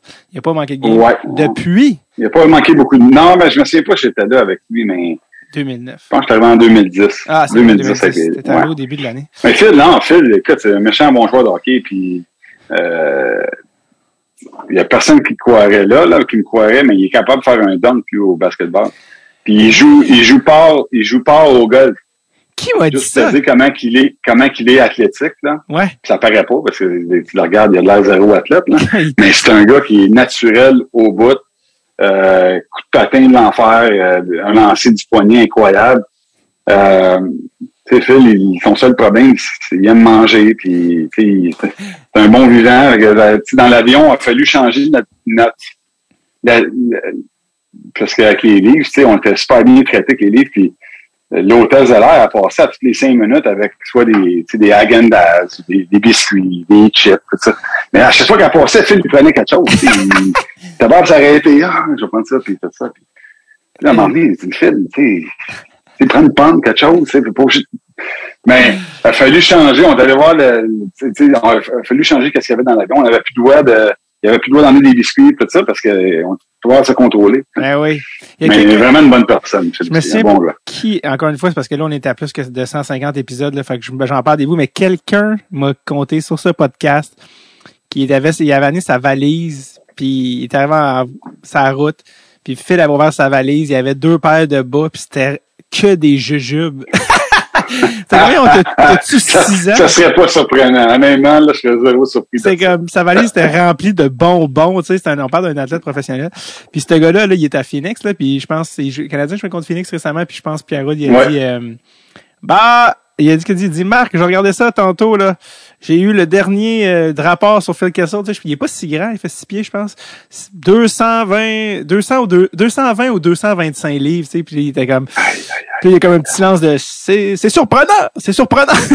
tu fais comme ouais, tu le vois sa photo d'équipe là, il y a un chandail X double X large, euh, tu sais pour. Ah non non, c'est surprenant qu'il soit capable de bouger aussi bien que ça. Ah, puis à la de- grosseur qu'il a. Puis de pas avoir manqué aucune game depuis 2009. Non, en plus. On est en Ouais. 2022. Mais lui, tu sais, il s'entraîne pas comme tel. Il, il va jouer au golf. Il joue au golf tous les jours, c'est sa passion. Euh, il va jouer, il joue pas ou en bas, tu il joue même mieux que ça. Puis c'est un athlète exceptionnel. la définition d'un naturel. Euh, Ouais. Next up, est-ce que t'as, tu fou ou t'as hébergé euh, Nathan McKinnon? Non, Nathan a passé sa première année dans le national, il est resté chez nous, au Colorado. Puis euh, c'était comme un fit naturel. Il venait de Nouvelle-Écosse. Hum, c'est vrai. Euh, tu sais, il vient, d'Halifax, ma femme aussi. Euh, à travers les branches, tout le monde connaît quelqu'un que- qui connaît quelqu'un qui connaît quelqu'un là-bas, puis euh, c'était le cas. C'est- c'est- Fait que euh, c'était non, c'était un fit vraiment naturel. Mes enfants ils ont adoré ça, d'avoir à la maison. Euh, on avait un setup parfait pour lui. Tu sais, il y avait une entrée euh, qu'il pouvait prendre lui-même. Tu sais, comme euh, il y avait comme son le sol à lui, puis euh, Mhm. J'ai pas essayé d'être son père, j'étais son coéquipier, mais il restait chez nous, puis on le nourrissait. Fait que, ça, ça a été une belle expérience, j'ai bien aimé ça. Euh, c'est un jeune qui avait pas beaucoup de maturité quand il est arrivé dans le national. Il avait 17 ans, il est arrivé chez moi, il avait encore 17 ans. là. Mm. il avait pas vécu grand-chose. Puis euh, il a fallu qu'il en vive beaucoup d'expérience pour être le joueur qu'il est aujourd'hui, mais c'est un joueur exceptionnel. Ça, on pouvait le voir tout de suite à 17 ans. T'étais-tu comme bon, faut que je, faut que je fasse de la discipline? Tu sais, comme toi, t'avais des enfants en bas âge, t'es-tu comme bon, j'ai un ado à cette heure à la maison? aucune discipline à faire. J'avais pas. euh, tu sais, je voulais pas être son père.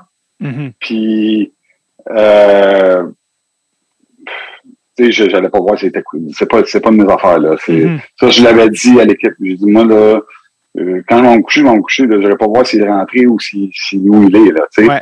Fait que euh, non, non. Je, ben, ben, de toute façon, c'était pas nécessairement dans sa personnalité de tu sais, d'être. euh, il, il faisait pas grand chose. Honnêtement, c'était pas, euh, c'était pas un- une inquiétude là, vraiment. Ses Comme parents, ses parents t'avais-tu dit, euh, là, telle, telle affaire, check ça, telle, ses parents, ils t'avaient-tu donné des conseils? Euh, pas vraiment, mais tu sais, c'est sûr que ses parents, ils étaient inquiets. Hum. Il- un jeune, c'est un jeune gars qui s'est parti de la maison pour la première fois. Fait que, tu sais, que ses parents voulaient toujours venir l'aider. Moi, je poussais ses parents. Je disais, non, on s'en occupe, on va le faire. euh, on va, on va se débrouiller. Puis, il faut qu'il faut qu'il apprenne à faire tout ça de lui-même. Moi, c'est c'est le même que mon, mon agent m'avait appris. Tu sais, tu payes tes, tes propres... Euh, tu sais, une facture de téléphone, c'est toi qui la payes. Puis, Ouais.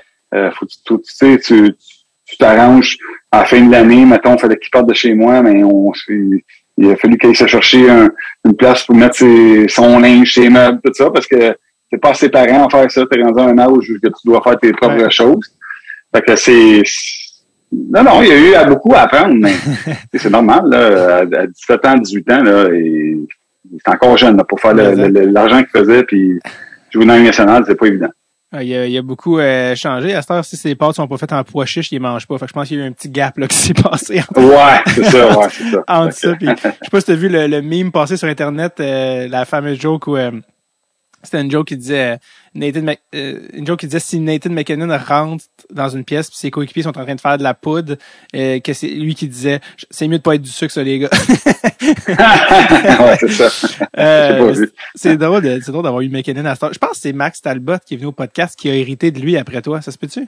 Oui, il est allé vivre chez Max un, euh, pendant un an après. Parce qu'honnêtement, il était pas, il était pas assez mature pour vivre tout ça. Ben là, non, à 17 ans. Puis je pense que Max, il avait dit, check, euh, mets ton linge sale là. Cynthia a fait le, le- le lavage anyway à chaque semaine. Mets ton linge là, elle va le laver, puis il n'y a pas de stress, elle s'en occupe, tout ça. Puis je pense qu'il n'y avait jamais de lavage. Puis à un moment donné, Max, il a fait... Ah, écoute, c'est un ado. c'est un ado. Puis Max, C'est un ado.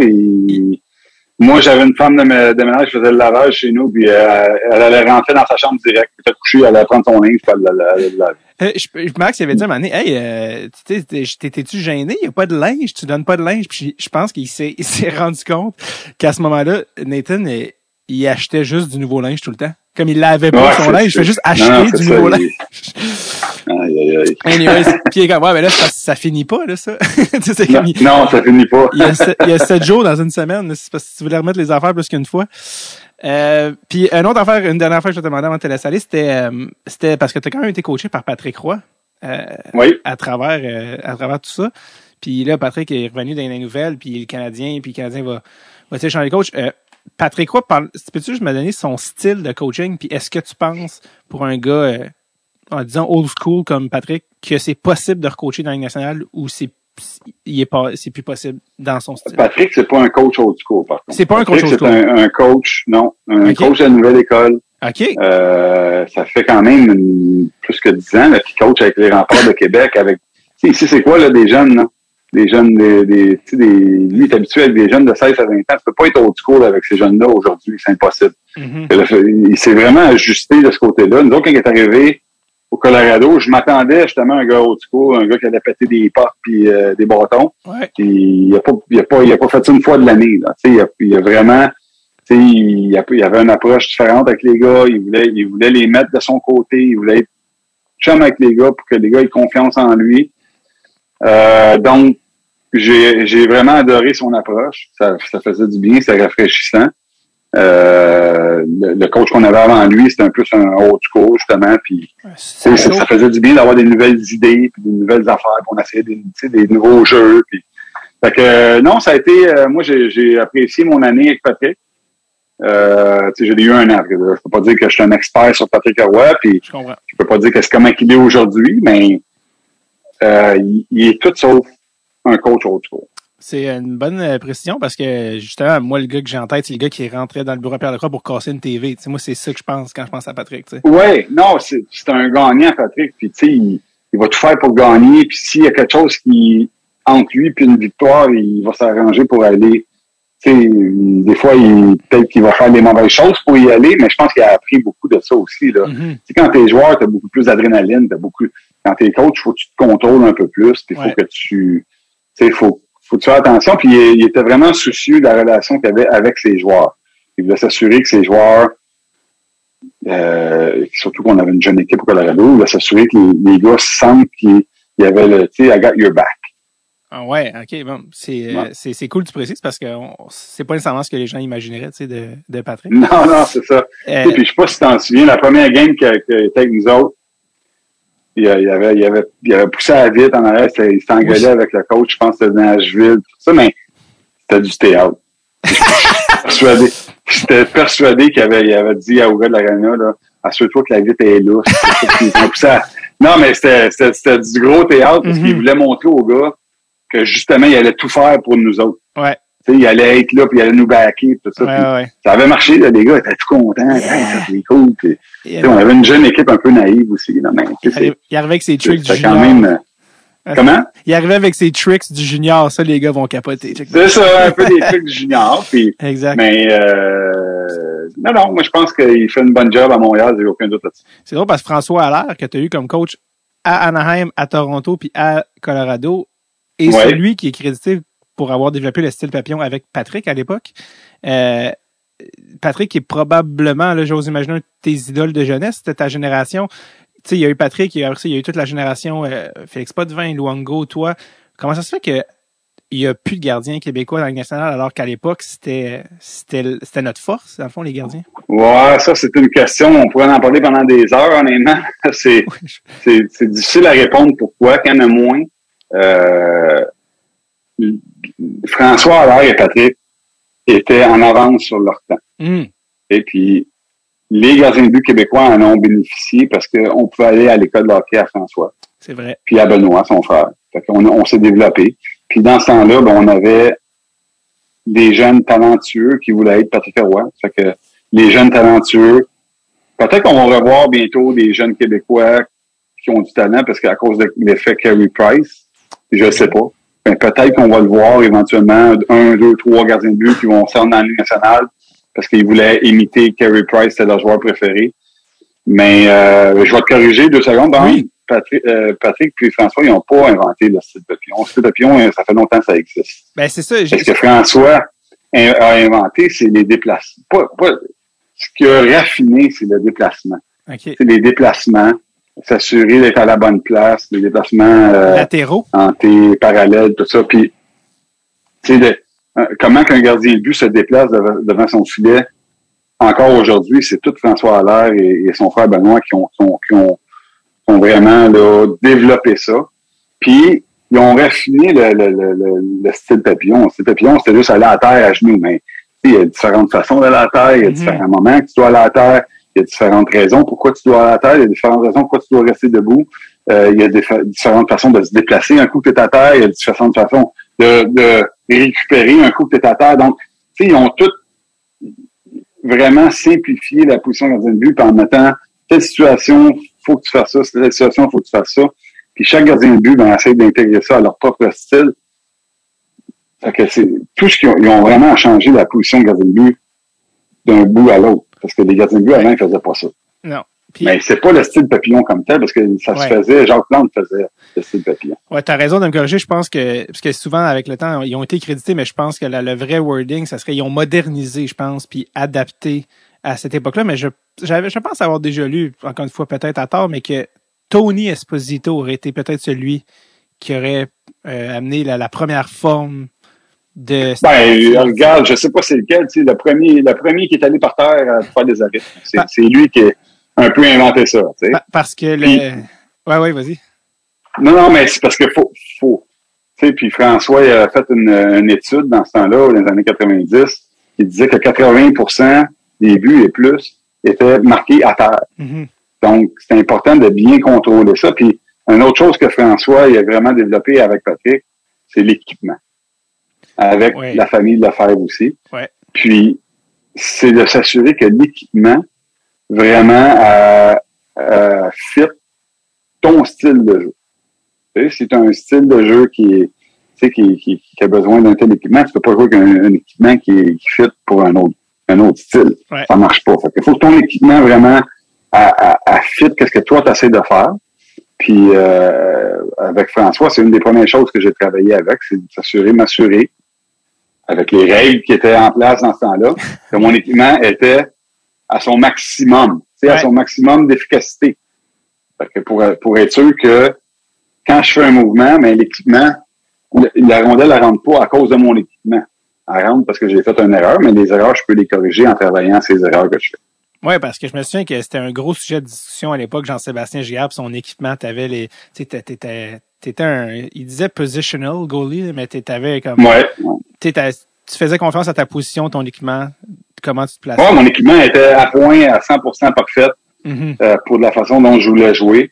Euh, mais tu sais, ce que les gens réalisent pas nécessairement, c'est que je me faisais checker régulièrement. Là. Ah ouais, hein? Tous les gardiens de but se faisaient checker parce qu'il y avait des règles qu'il fallait suivre. Puis j'avais le droit à 12 pouces pour les pads. Ben, j'avais 12 pouces, j'avais pas 11 pouces et demi. J'avais 12 pouces parce que Mhm. j'ai le droit à 12 pouces. Fait que c'est sûr que je me donnerais pas moins de ce que j'ai le droit, mais j'irais pas au-delà de ce que j'ai le droit parce que ce serait idiot de se faire pogner Oui. tricher l'équipement quand tu sais qu'ils check souvent et régulièrement sans même qu'ils viennent te le dire. Fait que, tu sais, j'avais pas trois, quatre types d'équipements à un moment donné, il faut pas fou. Mhm. Mais mon équipement, est-ce qu'elle était grosse? Elle était au plus gros que je pouvais avoir, puis elle faisait exactement ce que je voulais. Tu sais, c'est sûr que mm, ça, là, ça a été une de mes forces dans ma carrière, c'est d'avoir l'équipement qui fitait parfaitement à mon style. Est-ce que t'étais comme Patrick avec le chandail X, X large qui faisait le- la voix? Non, ça, c'est ça. Mais ça, les, les début 90, euh, il y avait écoute, euh, des gardiens de but avec des pads de 15-16 pouces. Euh, il y avait Patrick qui avait ça. Il y avait des, des gardiens de but avec les pads, des culottes carrées en avant. Hmm. Euh, donc, des culottes carrées de, mettons, euh, 12 pouces chaque barre, mais ça fait 24 pouces que tu peux faire des arrêts carrés Ouais. et toute la rondelle. Tu sais, ça, ça, ça, ça simplifie ta vie. Mais tout ça avait été, à- tu sais, ça avait été changé après le lockout de 94. Je n'étais même pas dans Ok. la ligue dans ce temps-là. Ok, ok, ok, ça- Puis, encore aujourd'hui, là, écoute, on est des années-lumière avec l'équipement que les gars-là mettaient dans ce temps-là. Tu sais, ça a changé beaucoup, les gars. L'équipement est beaucoup plus petit. Les culottes sont plus petites. Les culottes sont quasiment formées à ta cuisse. Des leggings. T'as pas vraiment de marge d'erreur. Si elle pogne un petit peu le côté de ta culotte, elle risque de rentrer. Fait que c'est, c'est toutes des petites choses que a fallu que je m'ajuste aussi. Puis ça a changé au courant de ma carrière souvent. Mais tant qu'ils me donnaient 10 pouces, ça m'a emmené, les pads sont devenus 11 pouces. J'étais à 11 pouces. Je n'ai pas été à 10, à 10 et demi, j'étais à 11. Parce que faut, tu y vois qu'est-ce que tu droit, mais sans, sans exagérer. Tu as utilisé les règles à leur maximum. Euh, Ben, c'est, comme, ça, hein. comme tu devrais. Euh, ta dernière affaire, ta dernière game, c'était-tu la dernière game de Timu et les deux, vous étiez à Anaheim? C'était ça? Oui, oui, ça, ça a été un addon. Mais on jouait notre dernier match à Anaheim, puis euh, il, a, fallu qu'il y ait une coupe d'affaires qui se passe pour que je puisse jouer le match, parce qu'on on se battait encore pour une, une position. On a fait les séries, mais tu sais, il fallait se battre pour une, un positionnement, pour avoir l'avantage de la glace et tout. Puis il y a des équipes qu'on qu'il fallait qu'ils gagnent, puis qu'ils perdent. En tout cas, tout ça est arrivé. Puis là, finalement, je pouvais jouer le match. Hmm. Puis euh, ça a été vraiment une belle expérience. Puis Témou, il insistait, parce qu'il savait que c'était mon dernier match. Lui aussi, puis il y avait comme une cérémonie pour lui à la fin. Il voulait venir me chercher, tu sais. Genre, tu sais, t'as vraiment été tellement gros pour cette, cette organisation-là. Tu sais, enjoy your time, puis tu sais, j'aurai mon temps un jour, c'est pas grave, là, je pas... euh, mais il insistait, quand il est venu me chercher, écoute, ça, ça a été toute une expérience. Une fin, une fin un peu Disney pour euh, une franchise qui appartenait à Disney. Donc, Ouais, c'est ça, une franchise que- qui appartenait à Disney. C'était mon boss. Ouais, Je me faisais payer par... euh, J'étais un employé de, de- de Disney. Je pouvais même euh, y aller gratuitement. c'est vrai? J'allais souvent. ouais, oui, absolument. Les avantages d'être un employé de, de- c'est vrai. Ben oui, oui. Euh, ben c'est drôle parce que moi, ma génération, c'est la génération des films Mighty Ducks. Donc, c'est sûr que de voir une équipe fictive qui est devenue une vraie équipe, c'était quand même quelque chose. Puis Paul Carrier venait dans un des films euh, faire des caméos, puis il, m'a- il avait, il avait annoncé le jersey de ce qui est, qui est devenu le jersey. Ouais, c'est ça, Ouais. exactement, c'est ça. Les gens de mon âge euh, sont jamais revenus de- des couleurs des. Ducks. Euh, le- les, toutes les Ducks, les couleurs orange, sais plus. Ah, ça- c'est pas. j'ai- J'aimerais qu'ils ramènent les. euh, je sais pas si Les couleurs des Miami Ducks. Eh Non, c'est- là là. Et- C'est euh, c'est- c'est sûr qu'il il, il, tu sais, il joue à Orange County. C'est Ouais. comme, euh, Oh, ouais. c'est c'est pour ça que le orange est primo- c'est comme Je sais que légalement, mondial là. je sais que légalement aussi, quand ils ont vendu, il n'y avait plus le droit d'utiliser la marque de bon tout ça. Ouais, c'est ça, exactement. pour des raisons légales. JS, merci. ex- J'allais dire euh, Geiger, comme disait Don Cherry. JS Geiger. Ouais, ouais, c'est ça, Geiger. Le, Ronnie disait Jigger, il dit, ah, shut up. Euh, merci énormément. On a, ça, écoute, t'es un, t'es tellement euh, généreux et conversationnel. On, on a busté le, le, le deux heures. Mais Il n'y a a, pas- de problème. Euh, moi, c'était, moi, c'était dans le plaisir. J'étais comme, mon Dieu, j'espère qu'il n'y a pas un rendez-vous chez le dentiste, parce qu'on est en train de, non, non, non, mais faut que j'aille pelleter, je suis pas pressé. exact. Ah, ben, surtout, tension à ton dos. Attention, Oui, oui, attention. Faire la souffleuse aujourd'hui. En espérant te recroiser sur euh, une glace un jour parce que t'es quand même, t'es encore jeune. Ah, peut-être un jour, on sait pas. Puis euh, je, je, si tu peux juste me laisser gagner un face-off, s'il te plaît, mais sinon, c'est pas vrai. Amène pas ton bon bâton. non, prendre, ça- moi prendre un Sherwood en bois, juste pour être sûr. Euh, C'est bon. merci euh, énormément, puis bonne C'est journée. beau. Merci beaucoup. Salut, man, bye bye. Bye.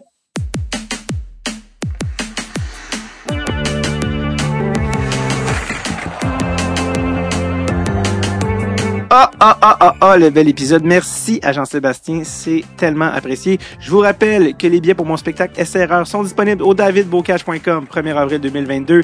Et bien sûr, viens ici, viens ici, Jerry. Je laisse le mot de la fin à Jerry Rochon. Une excellente semaine, tout le monde. Faites attention et surtout, euh, partagez-moi vos recettes de vos permis de. OK, bonne semaine, tout le monde. Take it away.